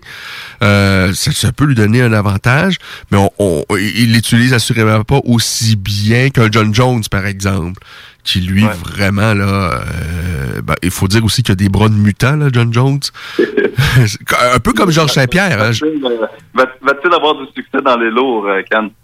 Ah, moi je pense que John Jones c'est vraiment le combattant le plus talentueux qu'on a vu passer en en martiaux mixtes. Mais je pense que dans les dernières années, cette espèce de euh, de la, la détente qu'il avait, qui lui a permis de de de, de, de vraiment d'être au mieux, de, de vraiment atteindre son plein potentiel. Je pense pas qu'il il- il a la même détente qu'il avait à l'époque. C'est-à-dire, euh, je me souviens de- des enchaînements de, de feintes d'amener au sol, mais finalement de, de, donner des coups de coude retournés. Euh, je, je sais pas si c'est la pression, si c'est à un moment donné la flamme est moins présente, mais il me semble que John Jones n'est plus le John Jones qu'il a déjà été, malgré qu'il est encore très très jeune. Mais même tout ça dit, euh, ça va être difficile quand même d'arrêter John Jones parce que ça demeure quand même un incroyable combattant. Ouais, exactement. Je comprends ce que tu veux dire. Peut-être qu'il joue plus safe maintenant, vu qu'il il se bat pour euh, plusieurs millions de dollars. Aussi, peut-être qu'il joue plus safe. Il est, il est moins, il est moins créatif qu'il était au début. C'est sûr que tout le monde le regarde. Par exemple, tout le monde, tout le monde essaie de trouver des solutions. À, Ah, c'est ça. Effectivement. Mais euh, ouais, il est still. euh, moi, je pense que poids lourd, il, il, il, il va avoir du succès. Je pense que c'est pas le même talent au niveau des lourds, pas la même vitesse non plus. Mais euh, à suivre, c'est quand même intéressant. Peut-être un jour même contre euh, Francis Ngannou, ça serait, euh, intéressant. Ça, ça, ça, Ah oui, non, ça serait vraiment intéressant parce que moi, pour moi, Francis Ngannou, c'est- c'est c'est- c'est un monstre parce qu'il est te- surpuissant. Et sa défaite face à Stipe Miocic, je pense, va, va, va, va lui permettre d'avoir de porter des ajustements qui vont peut-être vraiment faire de lui là euh, le prochain champion de la catégorie, Francis Ngannou. Euh, parce que euh, lorsque tu es aussi puissant, parce qu'il a une force, de, une force de frappe dévastatrice, mais en même temps également il est très très fort physiquement, ça peut euh, ça, peut cacher quelques failles dans, ton jeu. Euh, en tout cas, ça, peut venir à la rescousse de bien des choses. Et Francis Ngannou, il a cette force de frappe-là. euh, comme euh, même si chez les poids lourds, évidemment, il y en a plein des, frappeurs de puissance, mais comme Francis Ngannou, je suis pas sûr qu'il y en a vraiment beaucoup. Non, non, non, il y a vraiment une force. Regarde, il peut, il peut terminer le combat juste avec, euh, avec un coupon. On vu à son dernier combat aussi. Il y a pas, c'est comme si, ok, je m'en fous de me faire frapper. Si je place mes jointures sur sa, sur son visage, euh, c'est sûr qui tombe. C'est ce qui est arrivé aussi. Il est vraiment puissant. Euh, euh, Lévi, si tu avais la chance de, co- de, de, de coacher n'importe qui sur la planète, euh, à, à l'UFC ou dans une autre grande organisation, peu importe, là, euh, quel défi euh, serait vraiment intéressant pour toi? Est-ce qu'il y a quelqu'un avec qui tu aimerais vraiment travailler? Solide question. Je me suis, euh, je me suis jamais posé cette question-là, mais Regarde, euh, dans l'ère actuelle, euh, tu m'aurais posé cette question-là il y a à peu près 3-4 ans, je t'aurais répondu euh, Aldo, ça c'est sûr. Euh, à l'heure actuelle, euh, un gars comme Khabib, ça doit être super impressionnant. Voir, euh, je veux dire, suivre ce gars-là pendant des semaines dans son camp d'entraînement. Euh, je veux dire, Khabib, je pense qu'il il est pas là pour l'argent vraiment. Là. Je pense qu'il est là pour la renommée. Puis l'argent, c'est sûr que ça vient avec. Je pense pas qu'il y a de trouble pour le restant de ses jours. Mais je pense que ce gars-là, il est encore affamé. Puis à, à- à chaque jour, moi, je pense que ce gars-là, il, il a autant de respect pour, euh, pour les champions du monde que pour un, un débutant qui rentre dans son cours. Là. Euh, Et lui, apparemment, il lui reste juste deux combats. Je sais pas. il- à peu près- j'ai- j'ai- c'est pas la première fois que j'entends des histoires de la sorte. Là. Lyoto Machida, je me souviens à l'époque, euh, je pense que son père avait dit que Lyoto, à 35 ans, il, il- il va raccrocher ses gants, c'est sûr. Bon, finalement, euh, finalement, il continue puis il est encore actif. Euh, alors, euh, c'est possible que Khabib, dans 3-4 ans, soit toujours là puis qu'il ait disputé beaucoup plus que ses deux apparemment derniers combats. Mais bon, si c'est le cas, il lui, euh, si c'est- il lui reste vraiment deux derniers combats, ben l'objectif, ce serait pas mal Justin Gaggi, ça c'est c'est- c'est c'est fait pour euh, fin d'été, début automne, euh, enfin cet automne. Euh, et, et si jamais il gagne, on parle de la possibilité d'un affrontement contre Georges Saint-Pierre. Tu connais évidemment très bien Georges Saint-Pierre, tu t'es entraîné avec lui, tu as servi euh, de, de, de sparring partner pour euh, quelques camps d'entraînement de, de, de Georges. Si, si, si ça se fait, là, il y a plein de choses qui peuvent se passer entre-temps. Euh, si ça se fait, tu t'attends à quel genre de combat? Euh, je m'attends à quel genre de combat? Les deux sont excellents. sont excellents en lutte, c'est évident. Sont excellents debout. Je pense que Khabib, son debout est un peu euh, underrated par certaines personnes. Euh, Parce que debout, c'est pas très esthétique, en tout cas pour moi. Si c'est moins fluide que bien des combattants, mais il faut, faut quand même constater que ça demeure très efficace. Là. Euh, c'est peut-être pas le gars le plus euh, fluide euh, et le plus beau à avoir évolué debout, mais jusqu'à maintenant, euh, il a gagné tous ses rounds de toutes les façons là, dans Martial Mix. Et voilà, et voilà. Puis regarde, je pense que contre, contre George, euh, où est-ce que Khabib peut peut-être donner euh, le plus de troubles à George, avec son rythme. Euh, c'est toujours euh, shooter, shooter et shooter sur George encore. Je pense que Khabib est capable de shooter pendant cinq gros rounds. Ah oui, c'est ça, c'est incroyable. Hein? C'est un rythme infernal. Infernal. Et, et, tu sais, Georges, lorsque Georges a été confronté à quelqu'un de euh, vraiment un excellent lutteur et un excellent grappleur, euh, parce que moi, je- je- j'ai toujours aimé les combats de Georges. Euh, C'est pas tout le monde qui aime ce style-là, mais moi, j'ai toujours aimé ça parce que Georges, lorsqu'il affronte quelqu'un qui, euh, qui, qui, qui lui donne du trouble debout, lui, c'était systéma- systématique, on l'amène au sol, puis on le domine là, mais il, a, il, il- il- mettait toujours de l'action, tentait toujours d'avancer dans sa position. Euh, mais peut-être un des combats, pour moi, le, le combat le plus plate dans la carrière de Georges, c'est face à Jake Shields. Là. Pour moi, ça avait été un combat misérable. Mais ça, de- au cours d'une carrière, ça arrive. là. Euh, mais je pense pas que Georges, ça va lui tenter de, de faire un, un combat de lutte face à Khabib. Euh, mais que- lorsque Georges a voulu rester debout habituellement, ben, il a toujours été en mesure de le faire. Euh, mais c'est sûr qu'un Khabib, là, c'est, c'est, c'est, c'est un phénomène. Moi, je pense que ce qui peut changer la donne un petit peu, euh, c'est les coups de pied de Georges. Je pense que les euh, les coups de pied de Georges lui euh, lui permettent de, de, de, de contrôler beaucoup de choses dans un combat. Euh, je pense que le debout de Georges est, est un petit peu supérieur à, à Khabib. Oui. Euh, Georges au sol, on n'a pas vu ça souvent. Euh, quand on le voyait, c'était une question de secondes.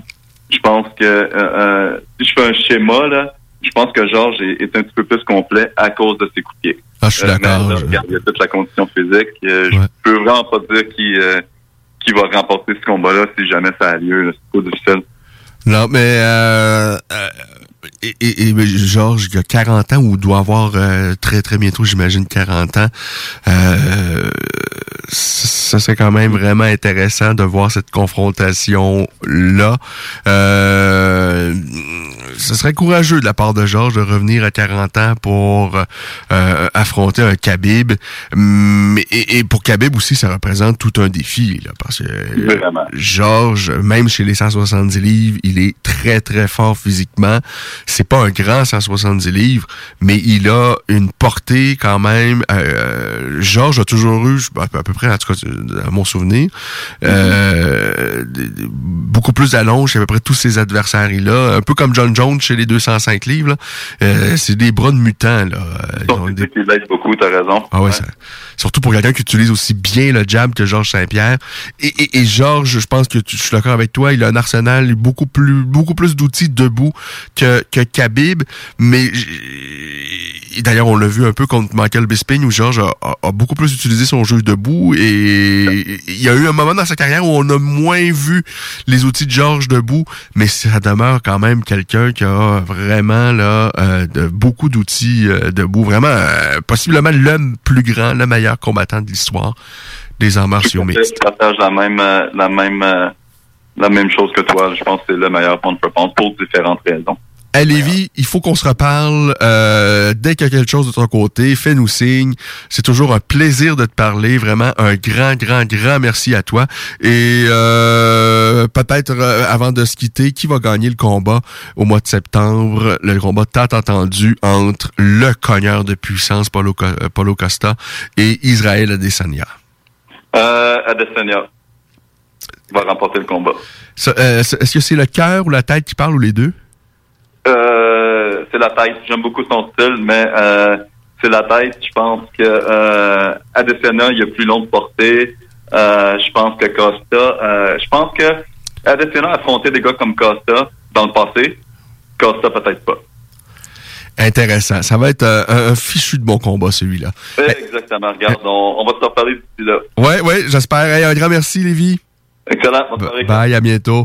Lévi Labry, un, un gars vraiment avec qui c'est super agréable de parler, un passionné de ce qu'il fait euh, et un, je pense vraiment un excellent coach. Il a fait un bon travail avec Olivier Aubin. Merci. Moi, j'ai, je constate de combat en combat vraiment qu'Olivier euh, a amélioré considérablement son jeu debout et il en est certainement euh, responsable en bonne partie, Lévi Labry. Pause au retour, Philippe Allaire Landreville. Découvrez le monde du vélo ProCycle Lévy, nouvelle génération, intégrant la zone coureur bionique.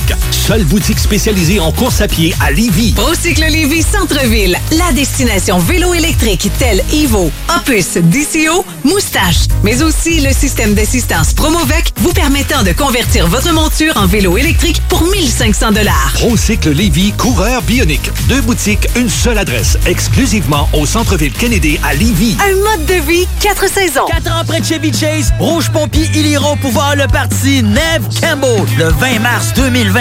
Check ça. Neve Campbell, disponible partout, partout, partout, partout en magasin maintenant et en ligne. Dans le transport en commun, je porte mon masque. Je le fais pour les autres, ceux qui m'entourent, ma famille, mes amis, les gens de mon quartier. Je le fais parce qu'on a tous un rôle à jouer envers notre communauté, envers ceux qu'on aime. Parce que la COVID-19 est toujours là. Faut pas lâcher. Faut continuer de bien se protéger. Face à un virus aussi tenace, en transport en commun, on doit tous porter le masque. Tous contre un, tous contre la COVID-19. Un message du gouvernement du Québec. Yo, la relève radio, c'est à CGMD. Il est 19h11 minutes et on continue euh, de parler euh, de, de- de sport de combat, comme d'habitude, comme à chaque samedi entre 18 et 20 heures. Et là, on va parler de, de boxe taille, de pied-point, avec un passionné, un pratiquant. Il a euh, combattu en Thaïlande, euh, dans un mythique stade notamment au euh, et il continue à partager sa passion. C'est Philippe Allaire Landreville. Bonsoir Philippe. Bonsoir Ken, ça va bien? Ben, ça va bien, ça va bien. Euh, De ton côté, euh, j'imagine que les plans ont considérablement changé avec la crise sanitaire parce qu'on sait que tu euh, présentes des événements amateurs de boxe taille, euh, de, de, de, euh, et tout ça ça, ça, ça, ça a complètement changé tes plans? Euh, ben ouais, c'est sûr que j'avais des j'avais des grands plans quand même. J'avais j'étais en train de de construire quelque chose de beau, mais je veux juste préciser aussi que c'est pas vraiment des, des shows de Muay Thai par faute de mieux. Il faut que je fasse des shows de K1 maintenant qui, qui sont en association encore avec une, une fédération hollandaise Infusion. Euh, c'était a été une magnifique année. J'ai fait des très des beaux shows. J'ai réussi à faire des tournois à tous les événements que j'ai fait. Donc là, j'étais vraiment en train d'aboutir à quelque chose d'intéressant. Puis là, malheureusement, ben, comme tout, tout le monde le sait, le COVID est arrivé. Puis euh, c'est sûr que ça a bousillé un peu tous mes plans. Mais bon, je suis habitué à boxer, je suis habitué à roll with the punches. Donc, euh, faut s'adapter à la situation. Puis éventuellement, quelque chose de bien va sortir de ça. Euh, euh, Est-ce que parce que moi je pense que t'es t'es t'es une espèce de puriste de, de, de la boxe taille. Est-ce que pour tout, mais moi de mon côté sincèrement je, je, je préfère justement les les événements de type K1 avec euh, pieds poings et les genoux mais pas pas vraiment de clinch là. On, on s'éternise pas dans, dans le clinch. Moi je préfère ça parce que ça permet à plusieurs styles euh, de debout de pieds poings de pouvoir s'affronter mais toi t'es en tout cas, de, ce que je connais, toi, t'es un peu plus puriste. Est-ce que pour toi, euh, t'aimerais davantage pouvoir vraiment présenter des événements à 100% Muay Thai? Ah, je suis un peu ambival- ambivalent là-dessus. Il y a, si on va aller dans, les, dans les images, le, mon cœur, euh, mon cœur appartient au Muay Thai, mais ça, ma tête, c'est, tout à fait raison. Le K1, c'est un bon de rencontre en, en plein de différentes disciplines qui peuvent arriver à compétitionner, même si proviennent de différents backgrounds, donc ça c'est intéressant. C'est vrai que le Muay Thai c'est un peu plus niche comme marché, puis c'est peu- c'est un peu plus pour les pour les initiés là. Ouais. Donc même mais ma vraie passion c'est le Muay Thai. Moi c'est c'est le Muay Thai, ouais. Il n'y a rien à dire, c'est sûr, certain. je m'ennuie de faire des shows de être honnête avec toi, mais j'aime beaucoup aussi le K1 parce que ça m'a ça m'a ça m'a aidé à rejoindre des gens avec qui je travaillais pas avant, puis, des- puis peut-être aussi une audience qui était qui était pas encore euh, adepte euh, de mes événements avant, qui était juste du Muay Thai là. Lorsque je t'ai contacté il y a quelques quelques jours, c'est parce que bon, il y, avait une espèce de de, de, de- du monde de, la boxe qui euh, qui était un peu frustré. Puis à quelque part, je les comprends, mais qui parlait d'injustice parce que présentement, on peut pas présenter d'événements de boxe et tout ça. Et, je comprends pour les boxeurs qui sont euh, qui, qui, qui essaient de faire carrière chez les professionnels et tout ça, et même chez les amateurs en fait, là, de, de, de, de, de pas pouvoir pratiquer, de vivre de leur passion, c'est c'est pas un moment euh, plaisant. Et, et- et je voyais les articles dans les journaux, notamment de Régent Tremblay, euh, qui est très Régent Tremblay, qui est très très virulent dans ses attaques envers le, le, le gouvernement, euh, envers euh, Horacio Arruda de, de la santé publique. Et je dois dire que lorsque j'ai vu ça, j'étais euh, un peu euh, surpris parce que c'est incroyable. Là. Ces gens-là ne peuvent pas ne pas savoir. En tout cas, peut-être que Régent Tremblay le, le- sait pas, mais c'est qu'il y, a- il y a des passionnés comme toi, des gars de Muay Thai, des gars de kickboxing, qui, eux, COVID ou pas COVID, jamais, jamais, jamais, jamais, ils peuvent vivre de leur sport ici au Québec. Il n'y a pas d'événement professionnel qui peut être présenté. Euh, au début, ça m'a mis dans une colère et tout ça.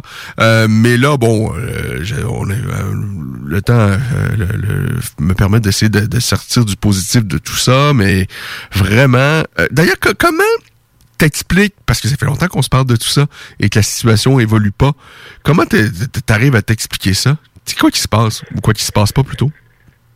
Euh, par rapport au dossier de ben enfin en premier je voulais dire ben, c'est sûr que je compatissais avec les quand quand j'ai quand, quand j'ai vu qu'est-ce qui se passait avec les sports ben, avec la boxe en fait là puis le protocole qu'ils avaient qui était tout à fait sécuritaire puis la décision de pas euh, de pas euh, de pas leur laisser présenter un gala à- à- même à huis clos tout ça avec toutes les mesures de sécurité comme le UFC font c'était complètement aberrant mais je trouvais ça un peu cute comment ils trouvaient ça comment les comment les les gens du milieu de la boxe étaient comme comment ça, comment vous pouvez faire ça à nous autres? On est mais nous on vit cette situation là nous on est confinés depuis déjà depuis dix ans presque là. Tu vois on n'est pas mais ça fait longtemps qu'on est qu'on est dans cette situation là puis ça c'est évident que l'argent parle j'imagine parce que l'industrie de la boxe à Montréal au Québec est très très importante. Puis on a une espèce de lobby beaucoup plus puissant que celui de la boxe thaï ça c'est sûr. Donc c'est c'est comme ça que je m'explique. Puis, puis là, maintenant, je vois qu'il y a un revirement de situation quand même. Ils ont, ils ont eu des, rencontres avec Arruda et j'ai vu qu'ils ont été une espèce de... Il y a eu une espèce de volonté d'écoute de leur part. Ouais, on parle de la possibilité là, de, de même dès le mois de septembre, il pourrait y avoir des événements là. Ouais, j'ai vu rapidement aujourd'hui qu'il y avait une deuxième rencontre planifiée, Ouais. tatati tatata, puis que Camille et Stéphane euh, étaient très positifs par rapport à tout ça. Donc moi, je suis heureux pour eux, mais en même temps, c'est sûr que moi, d'en parler, la première fois que tu m'en as parlé, quand tu m'as approché il y a une semaine ou deux, moi, je trouve que je suis quasiment blasé d'en parler, là. J'ai comme, je sais pas, je, je veux pas dire que j'ai abandonné, mais je je sais pas quand est-ce que ça va arriver que les gens euh, vont se réveiller, là, que, que, que- qu'il y a d'autres sports aussi que la boxe qui, qui, qui, qui touchent tant les, tant les, les, les qualités de la boxe pour euh, sortir qui étaient énoncées dans tous les articles, comment c'est comme ça, c'est un moteur pour, pour les jeunes qui ont des difficultés, ta, ta, ta, ta, ta. même, j'ai vu un article sur Ali Nestor.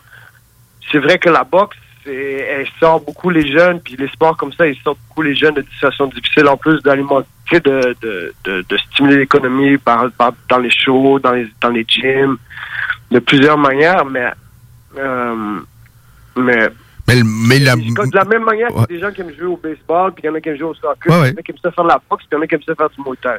Puis après ça, quand on est capable de- d'expliquer, mais là, je répète la vieille chanson que je répète depuis 5-6 ans, c'est comme, c'est pas compliqué, là. Nous, on est associé à une fédération qui est canadienne, qui est associée à une fédération internationale, qui, elle, est mandatée par le comité olympique pour éventuellement en faire un sport olympique. Donc, je sais pas comment on peut, peut s'expliquer qu'on est encore considéré comme, comme, comme, comme un peu un, un sport qui est pas légiféré, qui est pas encadré, qui c'est un peu n'importe quoi qui se passe là-dedans parce que depuis le début, c'est toujours des.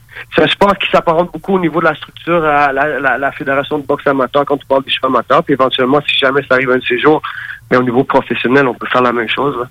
C'est pas, pas plus compliqué que ça. C'est juste des règles qui sont un peu différentes. À la place de juste donner des coups de poing, ben, on a des coups de pied. Puis après ça, quand tu penses en plus que le MMA pro est légal, comment, mais encore une fois, on retourne à la vieille chanson qu'on répète. Non, c'est ça.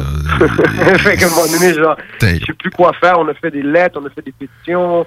Mais il y a personne qui arrive à expliquer pourquoi c'est interdit. Parce qu'il n'y a pas de raison qui peut expliquer que ce qui se fait en MMA ne, ne pourrait pas se faire. C'est l'appareil bureaucratique québécois qui est absolument. euh, c'est vrai qu'on est une société distincte, là, très très distincte, mais c'est pas toujours très bien. là. parce que moi, j'ai vu qu'est-ce qu'ils ont fait en Ontario. Ils se sont adaptés, ils ont reconnu tout de suite, ils ont été capables de fédérer, une, euh, de fédérer, de, ben, je veux dire, de, de légitimer en fait, de reconnaître le gouvernement provincial, une fédération pour le Muay Thai, une fédération pour le kickboxing. Puis tout se passe bien, puis on fait ça. Ils, ils ont fait, ils se sont adaptés à la situation, puis ils ont passé des trucs qui fait que ça a été possible maintenant, puis c'est fait d'une manière exemplaire là-bas, puis c'est très bien structuré, tout ça, très sécuritaire. Je sais pas pourquoi on peut pas faire la même chose ici. Puis ça fait cinq ans, six ans que le déposé, que le dossier est déposé par par, euh, par Normand Grimard, le président de la Fédération de Muay Thai. On a rempli toutes les cases, on a refait, refait, re-rempli le dossier. En tout cas, comme je te dis, là, je suis euh, suis un peu tanné, là. Et, et- et- et je te comprends très bien. J'espère que euh, quelqu'un comme Régent Tremblay va euh, ou d'autres journalistes des grands médias vont s'attaquer à ce dossier-là parce que s'il y a une vraie injustice, c'est vraiment celle-là parce que je pense que tu l'as dit, tout euh, tout ce que la boxe peut amener de bien, c'est-à-dire sortir, de- sortir peut-être des gens de la rue ou juste donner une passion à quelqu'un. Ça, c'est tellement important dans la vie euh, d'avoir des passions. Et ça peut être la danse, ça, ça peut être le ballet, oui, c'est ça. Ça peut être le ballet jazz, ça peut être n'importe quoi. Exactement. Et ça on peut être. obligé, on, on peut pas, on peut pas poser un jugement de valeur comme ça, dire ah ça c'est correct, ça c'est pas correct. Moi ça me parle à moi ça. Puis après ça, à l'autre personne, un autre, un autre sport va lui parler, puis va, va lui permettre de se motiver puis de trouver euh, des motivations, tu vois. Mais après ça, de dire ce sport-là, puis surtout quand le sport est, est, est- il sort pas de nulle part, c'est un sport qui est, qui qui est historique, c'est un, sport national de Thaïlande qui se pratique depuis des années en Europe, euh, dans le reste d'Amérique du Nord. Euh, mais au Québec, on dirait que C'est ça, on, société distincte à ce point-là. on demande pas euh, qu'on donne des coups de tête et puis euh, qu'il y ait deux KO par combat puis qu'on relève. Non, on, on parle de choses qui se fait là, partout à travers la planète. Là. Ah ouais, puis qui, qui, qui est dans le processus de- d'éventuellement devenir un sport olympique. Alors, je sais, c'est. Déjà que juste à accéder à, à ce niveau-là, doivent prouver à, doit prouver à quelque part. Il y a des compétitions internationales amateurs qui se déroulent à travers la planète depuis des années, et puis à toutes les années.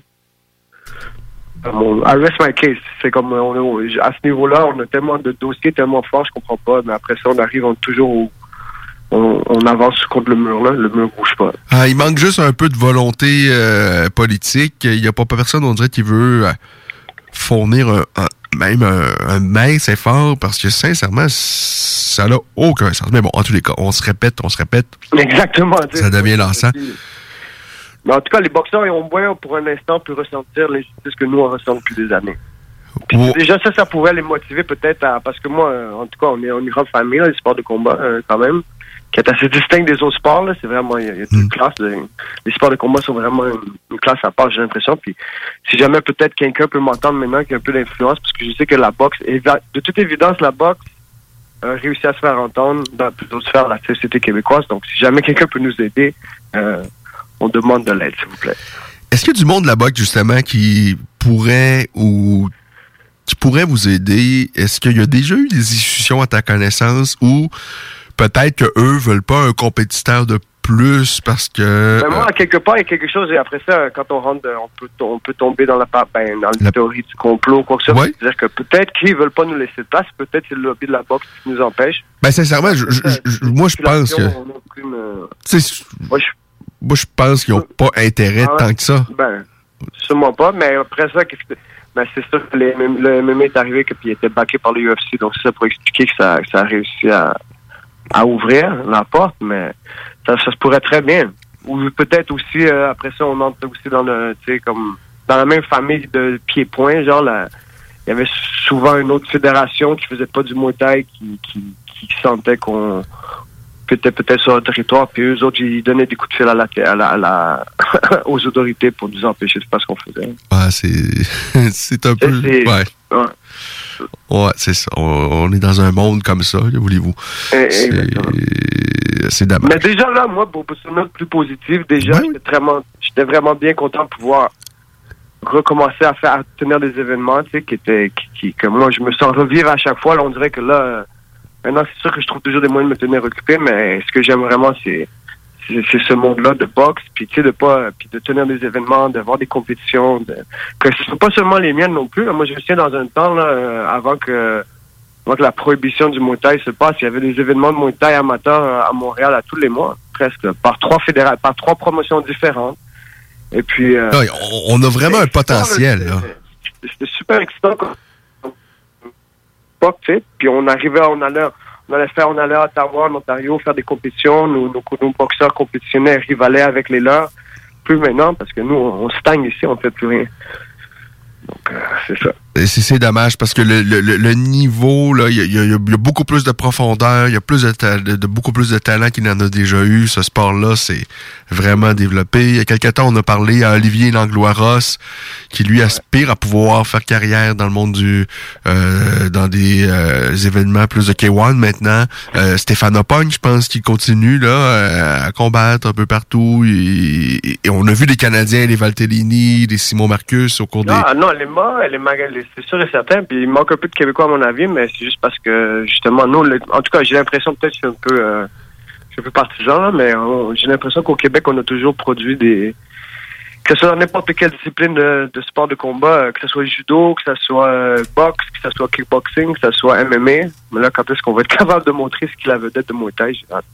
Et tu sais, peut-être qu'on- qu'on en aurait pu, qu'on aurait pu en avoir une, qu'on aurait pu en développer une. Tu sais, si Georges Saint-Pierre s'était destiné à faire une carrière dans le Muay Thai, Ouais. ben, on l'aurait jamais connu, là.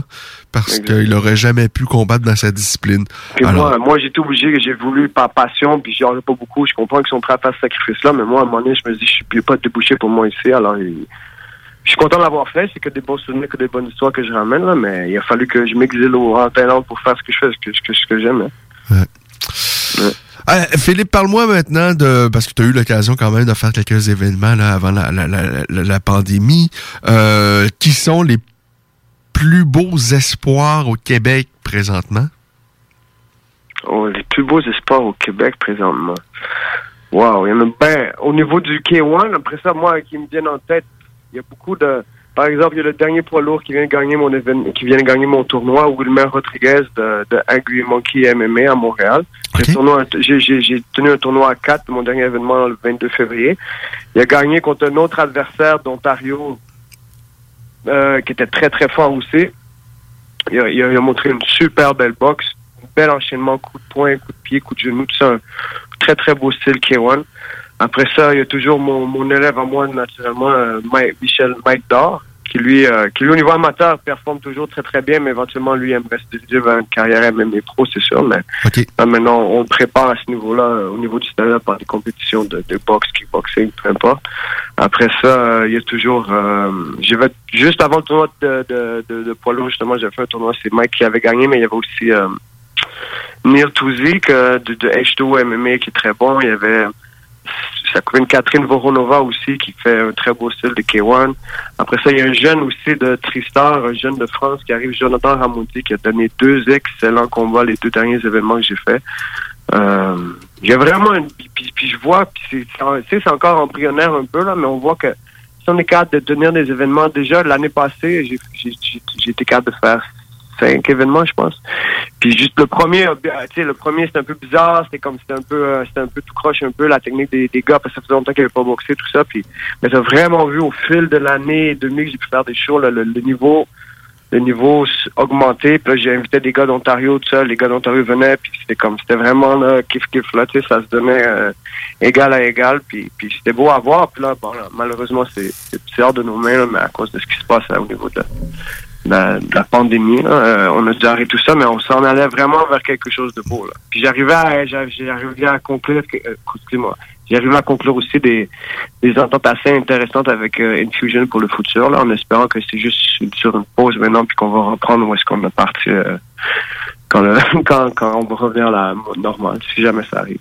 Ben, on souhaite, on souhaite. Euh, Dis-moi, qu'est-ce que tu connais de Jonathan Dibella qui a signé avec One, qui est une des plus grandes et plus prestigieuses organisations de sport de combat, qui propose des événements de MMA, euh, mais aussi de, euh, de, de, de, de pied-point. Euh, Jonathan Dibella, c'est un jeune Québécois. Il a, il a signé avec euh, One, cette organisation asiatique euh, Ah, vraiment prestigieuse. C'est un gars qui est très talentueux. On l'a vu euh, chez Glory un peu. Euh, toi, tu l'as certainement vu depuis quelque temps, à- bien avant ça. Qu'est-ce que tu sais? Qu'est-ce que tu connais de lui? Ah, moi, je le connais depuis, depuis un moment quand même déjà. Je connais bien son père aussi. On travaille souvent ensemble. J'ai déjà, déjà souvent aidé aussi à, à voyons, excuse-moi, Jonathan.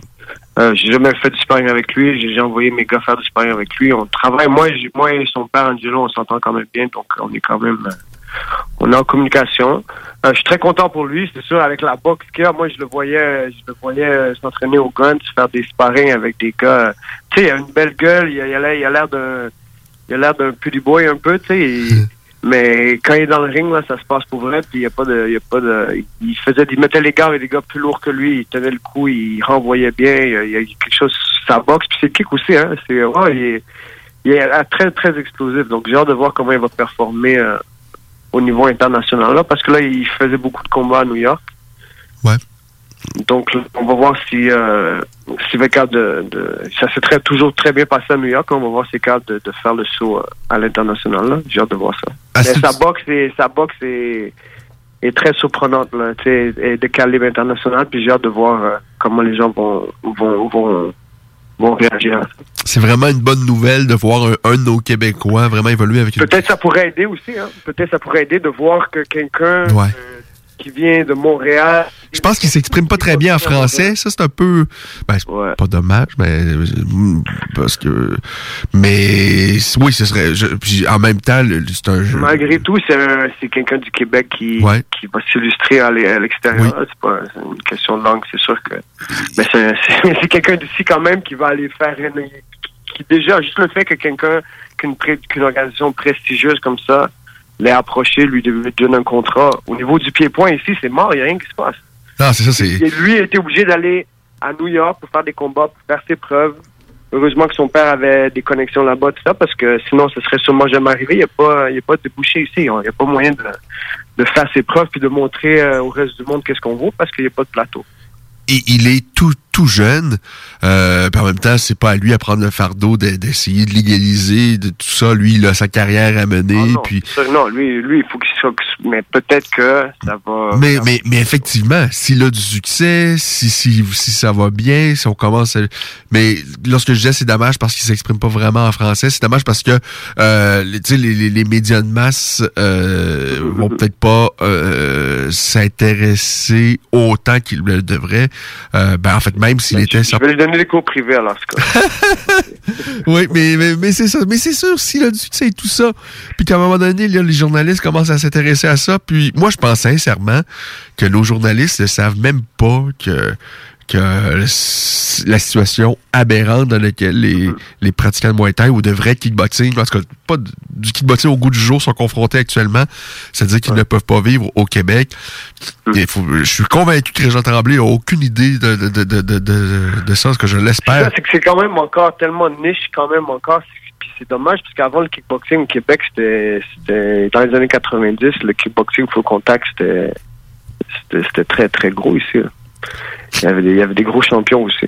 Ah oui, Jean-Yves Thériault euh, du Nouveau-Brunswick arrive ici. Il a fait sa carrière au Québec, Jean-Yves Thériault. Mm. Euh, Même, je me souviens, mon, mon, mon, mon, mon, coach, mon premier coach, en fait, Coral Plat, lui qui a fondé le, le TriStar, il me racontait, dans les, dans la, à la belle époque de ce kickboxing-là, de, de, ce type de faux contact-là, dans, les top, dans chaque top 10, il y avait un, un ou deux Québécois toujours. Et, Dans le ISKA ou WKA ou whatever, toutes les fédérations qui sanctionnaient ces événements-là, les Québécois étaient très présents. Et moi, j'ai mon amour pour les sports de combat a pas mal commencé là avec Jean-Yves Thériault. Euh, et, et j'ai mon admiration pour Jean-Yves Thériault et sans borne, mais euh, quand tu découvres par la suite ce qui se faisait un peu à, l'extérieur, quand tu euh, moi, sincèrement, les belles grandes années du K1, euh, pour moi, c'est Mm-hmm. pas mal ce qui s'est fait de mieux. En tout cas, euh, j'ai adoré ça. Et j'ai rien contre ceux qui ont envie de faire revivre l'espèce de euh, kickboxing de l'époque ou l'espèce de full contact au Québec. Et tant mieux pour eux si Ben ça ouais. fonctionne. Mais sincèrement, Que le meilleur gagne, allez-y, essayez-le, ça me dérange pas. Même moi, j'envoyais des événements, moi, j'envoyais mes gars faire du, quand, quand il y avait des, des événements casino pour ça. Moi, je fais Ah, pas, c'est- c'est- oui, c'est ça, c'est- c'est- c'est une belle avenue. Des, guerres- des guerres de territoire, euh, des guerres- de jalousie, tout ça, c'est pas un jeu à somme nulle. C'est toi, tu peux réussir, moi, je peux réussir. C'est tout, pas besoin de, de jalousie, mais Non, c'est ça. Qui est dommage. Mais, mais, mais sincèrement, pour moi, le, le, le, kickboxing de style K1, c'est Mm-hmm. c'est c'est comme c'est en couleur là, comparativement du full contact. Pour moi qui reste un peu en noir et blanc mais qui est quand même très bien quand même très intéressant. Mais j'aime tellement plus les, les, les- la, la variété de, de, de, de ce qu'amène un combat de, de, de type K1 et même à comparer la boxe anglaise Euh, j'aime la boxe. On parle de boxe ici à chaque semaine ou quasiment à chaque semaine. Mais euh, si j'ai le choix de voir un grand combat de, type K1 à un combat de boxe, euh, 10 fois sur 10, je vais choisir un grand combat de K1. Alors j'espère qu'un jour, Philippe, on va pouvoir parler du premier événement professionnel que tu vas organiser ici au Québec. Euh, J'espère bien. J'espère que c'est juste une question de temps, puis que qu'une fois que que, que, que, que que ça revient plus ou moins à la normale ici, puis que je peux recommencer à, à essayer de construire une fondation de, de, de circuit amateur solide, tout ça qui fait ses preuves, puis qui, démontre que c'est bien fait, puis que c'est sécuritaire. euh, dans la mesure du possible, c'est sûr que c'est un sport de contact, mais comme les gens, l'espèce d'obsession du non-risque, quand même, là, ça, rend les gens fous. Mais en tout cas, peu importe, pour dire que j'ai hâte que, de recommencer puis de pouvoir commencer à, construire quelque chose de solide. Là. Puis éventuellement, euh, peut-être les gens ils vont plus avoir le choix, les, gens qui, qui prennent les décisions de nous laisser faire ce qu'on veut faire. Avant de se quitter, Philippe, euh, c'est la rentrée des classes, c'est la rentrée pour bien des gens.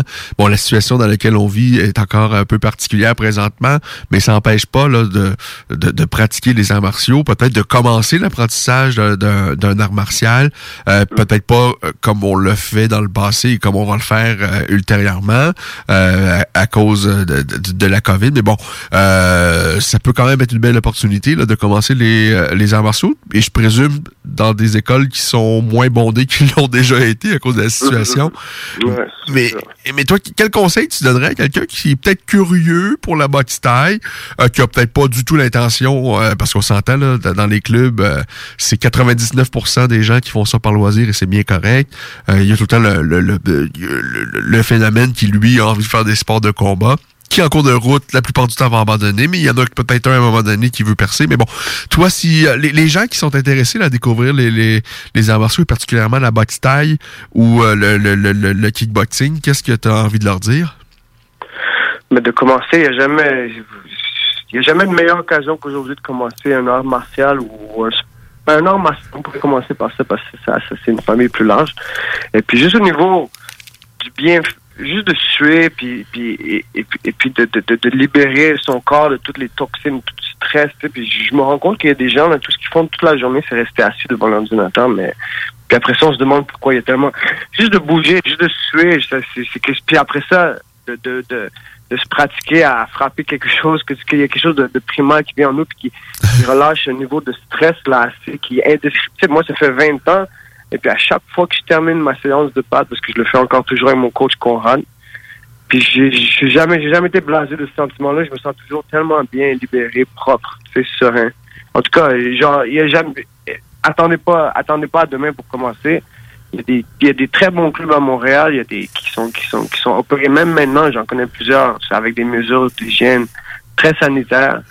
Et puis qui qui, qui, c'est juste c'est juste du bon en fait, c'est juste du bon. C'est juste du bon le- de la pratique des arts martiaux au niveau de physique, spirituel même, mental, tout. C'est un sport qui est complet, qui, en- qui englobe tous les aspects de, de, de, de notre personne en fait. Et, et- et Philippe est vraiment un coach passionné et tout ça. Si vous avez l'opportunité, je pense que c'est vraiment euh, quelque chose qui peut être intéressant. Euh, Vous pouvez me rejoindre si vous voulez, euh, Philippe Allaire sur, sur Facebook. Euh, venez me voir au Tristar quand ça va être ouvert. Hey, en parlant, là, vraiment une dernière question. Conrad Plat, qui est là depuis euh, tout le temps. Moi, je, je connais absolument pas Conrad Plat. J'en ai entendu parler quand même euh, à, à quelqu'un, à même à plusieurs reprises. Euh, toi, tu le connais depuis fort longtemps.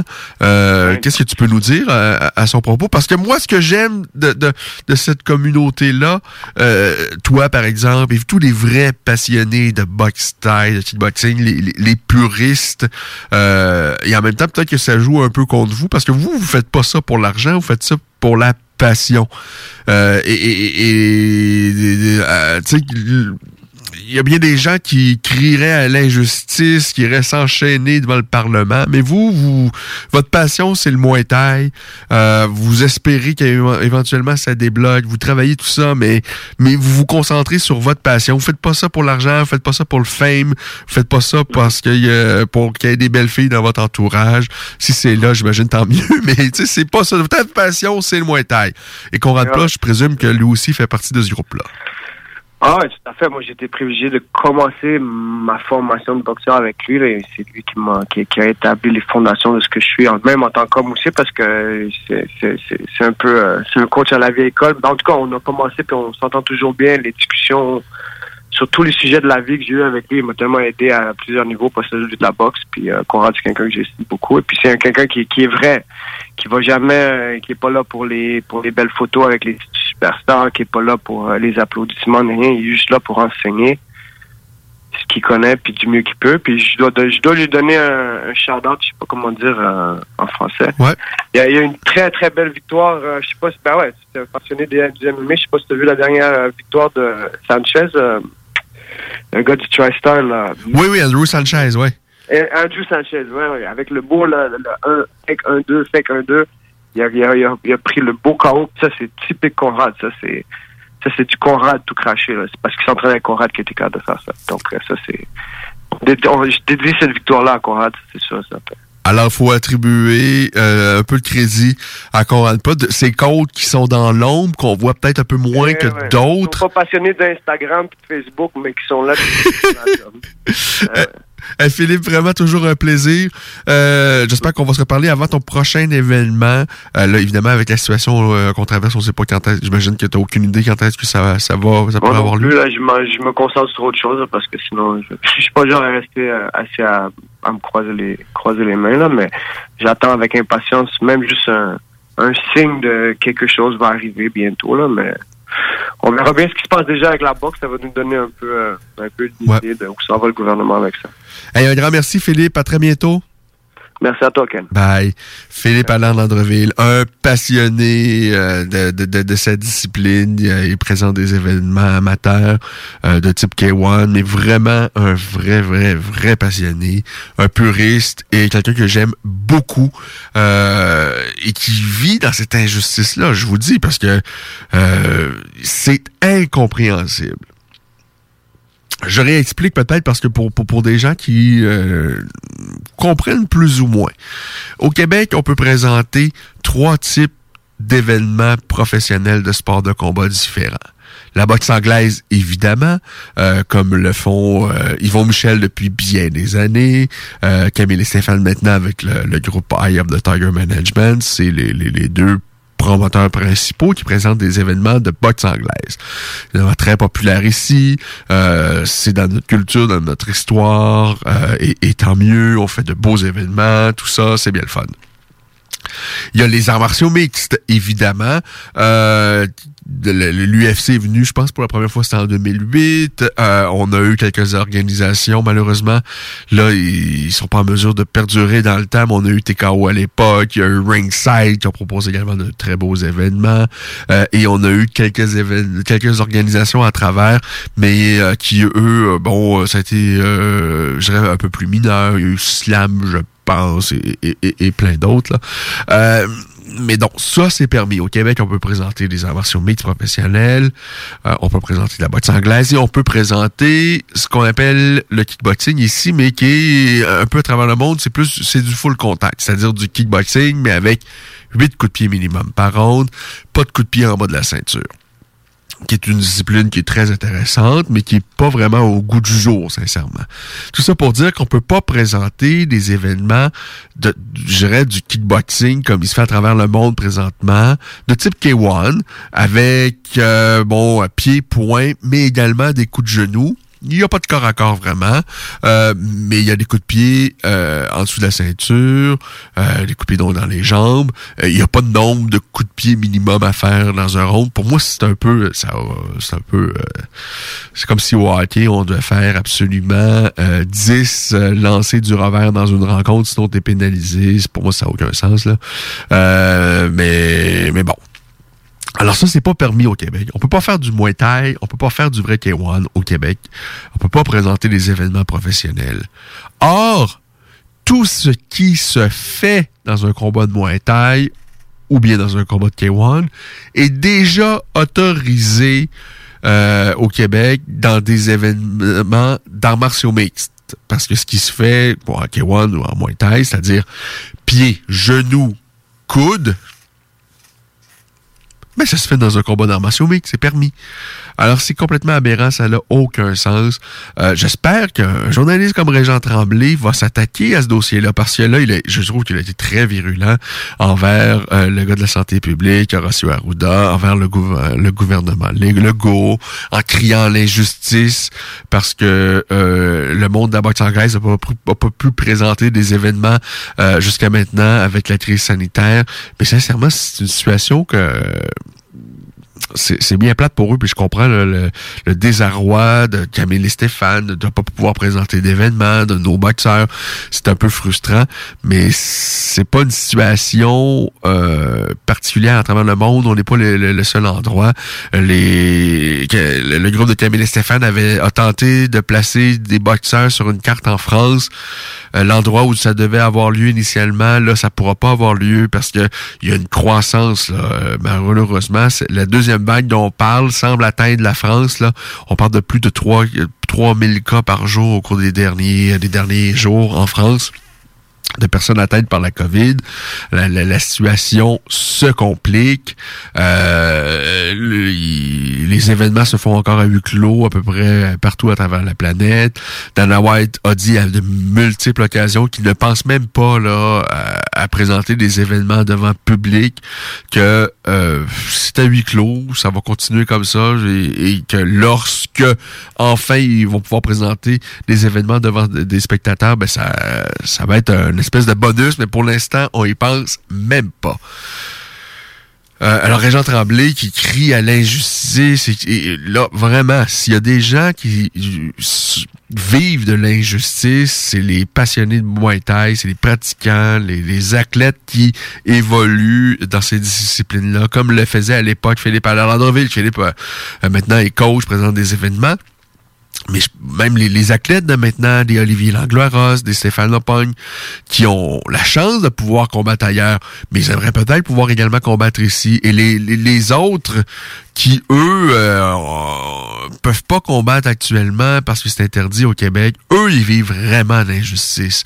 J'espère que les Régents Tremblay, nos autres journalistes, vont s'attaquer à ce dossier-là parce que ça, c'est la vraie injustice. Parce que COVID ou pas COVID, eux, euh, ils sont brimés, peuvent pas vivre de leur passion.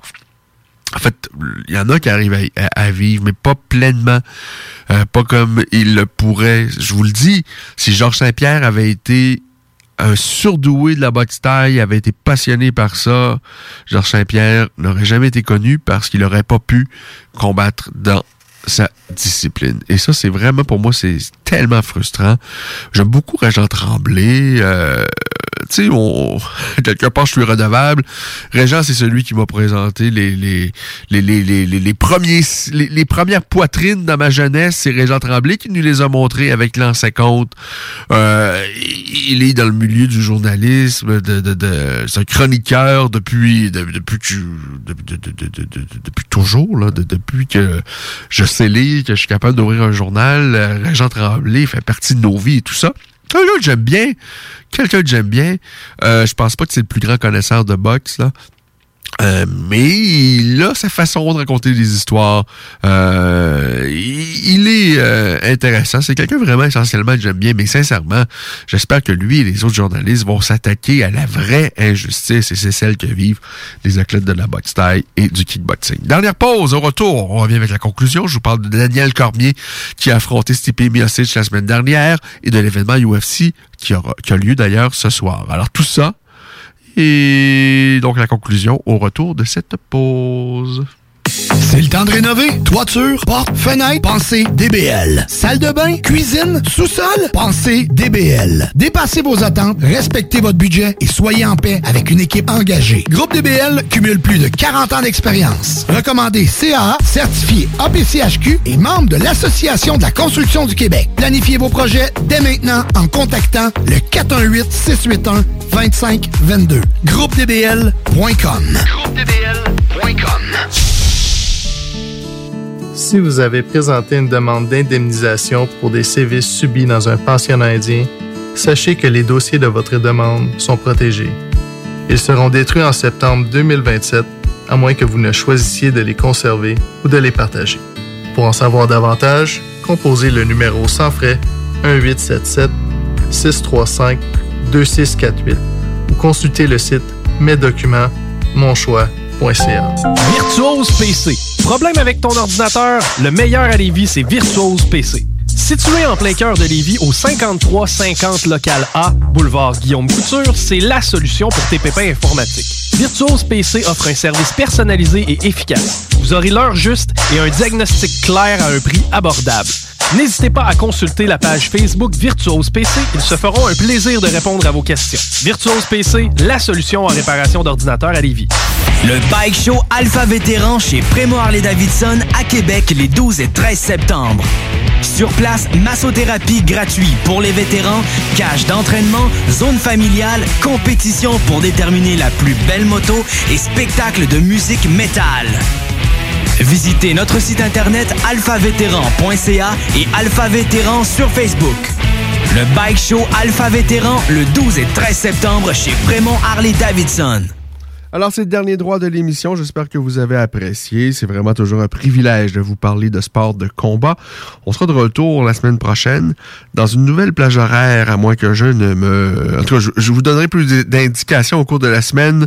Je vous invite à visiter la page de la Voix des guerriers. Mais vraiment, qu'est-ce que c'est plaisant de vous parler de sport de combat samedi après samedi. Euh, la semaine dernière, Daniel Cormier s'est incliné dans cette trilogie face à Stipe Miocic dans un fichu de bon combat chez les poids lourds. Mais bon, à mes yeux, Miocic euh, avait euh, clairement, clairement mérité cette victoire par décision, donc unanime, mais un bon combat, de beaux échanges de part et d'autre, du gros niveau qu'on en voit malheureusement beaucoup trop, trop peu Euh, chez les poids lourds. Sean O'Malley, lui, s'est incliné face à Marlon Vera. Euh, Marlon Vera a asséné un bon coup de pied dans les jambes de Sean O'Malley. Après ça, on aurait dit qu'une des chevilles d'O'Malley euh, ne répondait plus. Est-ce qu'O'Malley était blessé avant? Est-ce que c'est l'impact de, du coup de pied de Vera sur la jambe d'O'Malley? Parfois, sincèrement, euh, je me souviens de euh, euh, comment s'appelle-t-il? Mandel Nalo au Bellator, qui lui a de multiples occasions dans son dernier combat reçoit des coups de pied dans la jambe. Et à un moment donné, le bas de la, de la jambe ne répond plus. C'est-à-dire que dans ta tête, tout ça, tu t'organises pour te déplacer, mais la cheville ne répond plus parce que c'est comme engourdi. Vous avez eu tellement, vous avez eu un gros choc sur la jambe et à un moment donné, c'est engourdi. Il y a quelque chose qui répond plus dans votre corps. Euh, euh, euh semble que c'est pas être ça qui s'est produit avec Sean Marley. Donc blessure. Par la suite, Marlon Vera a terminé le combat au sol. Le pauvre Junior Dos Santos.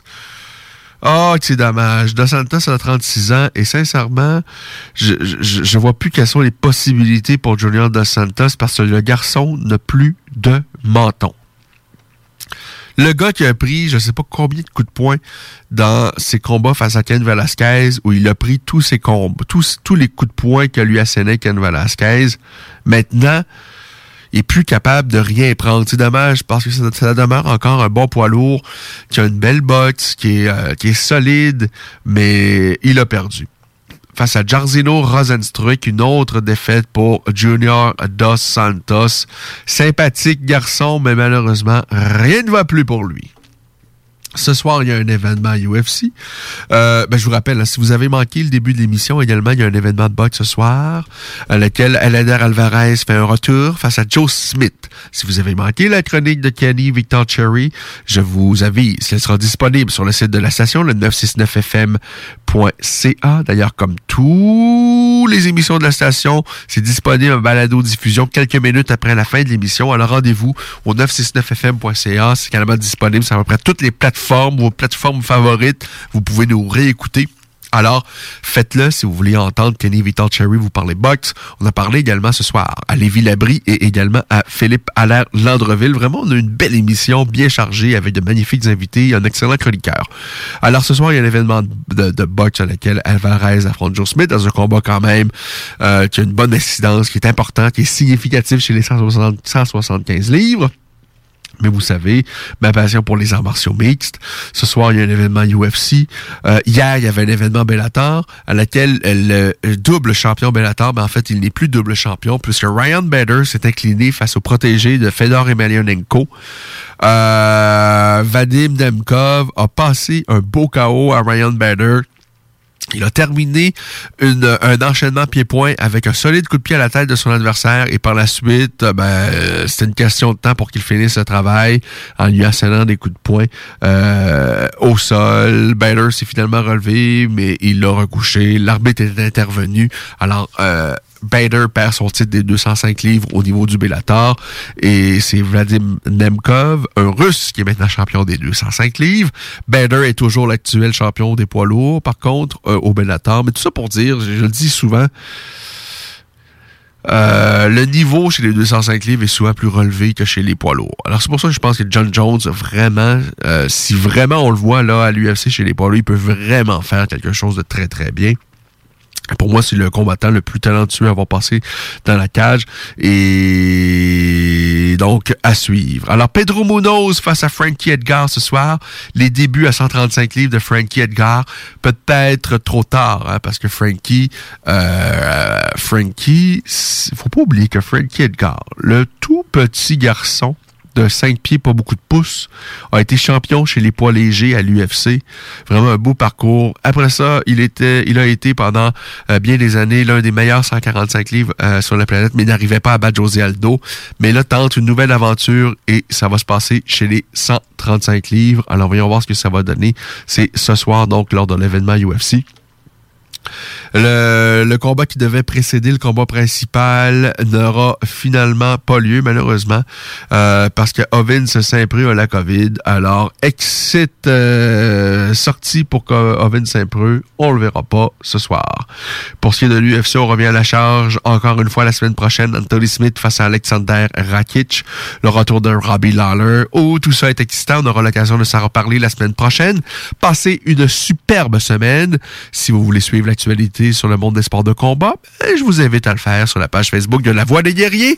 Ça va me faire plaisir de vous lire. Si vous avez des questions et tout ça, euh, j'essaye une fois par semaine d'aller voir les commentaires et tout ça, euh, de me tenir à jour. Et si vous voulez nous suggérer des sujets pour, euh, si vous avez des questions, des interrogations, des commentaires, des critiques, pour nous aider à préparer la prochaine émission, ben, je vous invite à le faire sur la page Facebook de La Voix des Guerriers.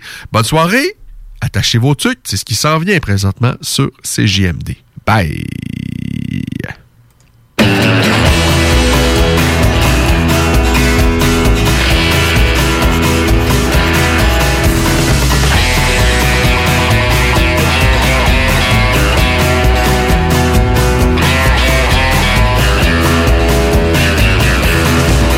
Voilà dans un état proche de Calcutta. Moi qui tentais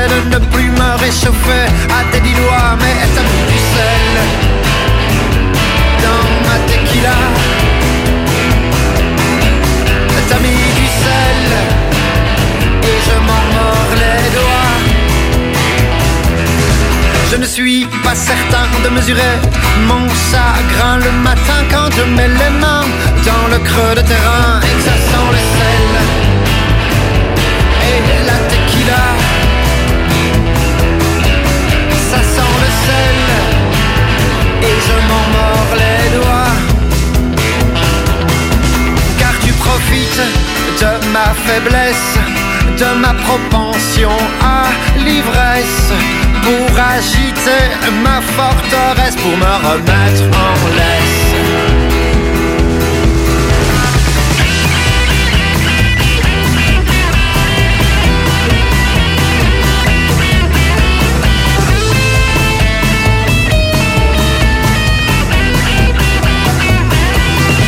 Je ne suis pas sûr d'avoir le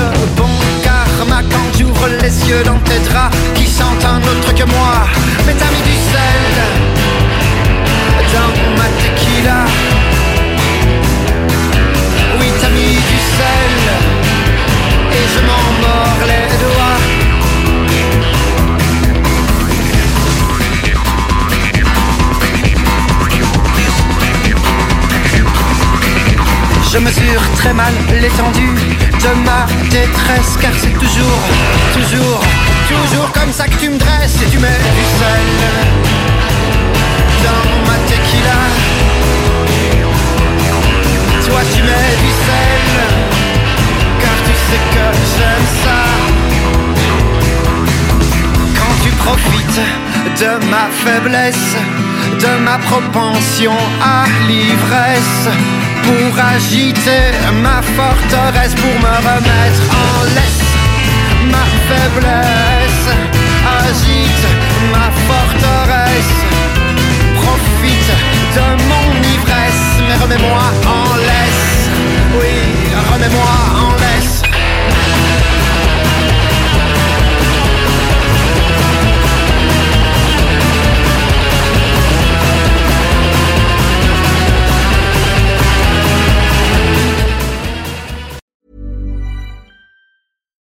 Hi, I'm Daniel, founder of Pretty Litter. Cats and cat owners deserve better than any old fashioned litter. That's why I teamed up with scientists and veterinarians to create Pretty Litter. Its innovative crystal formula has superior odor control and weighs up to 80% less than clay litter.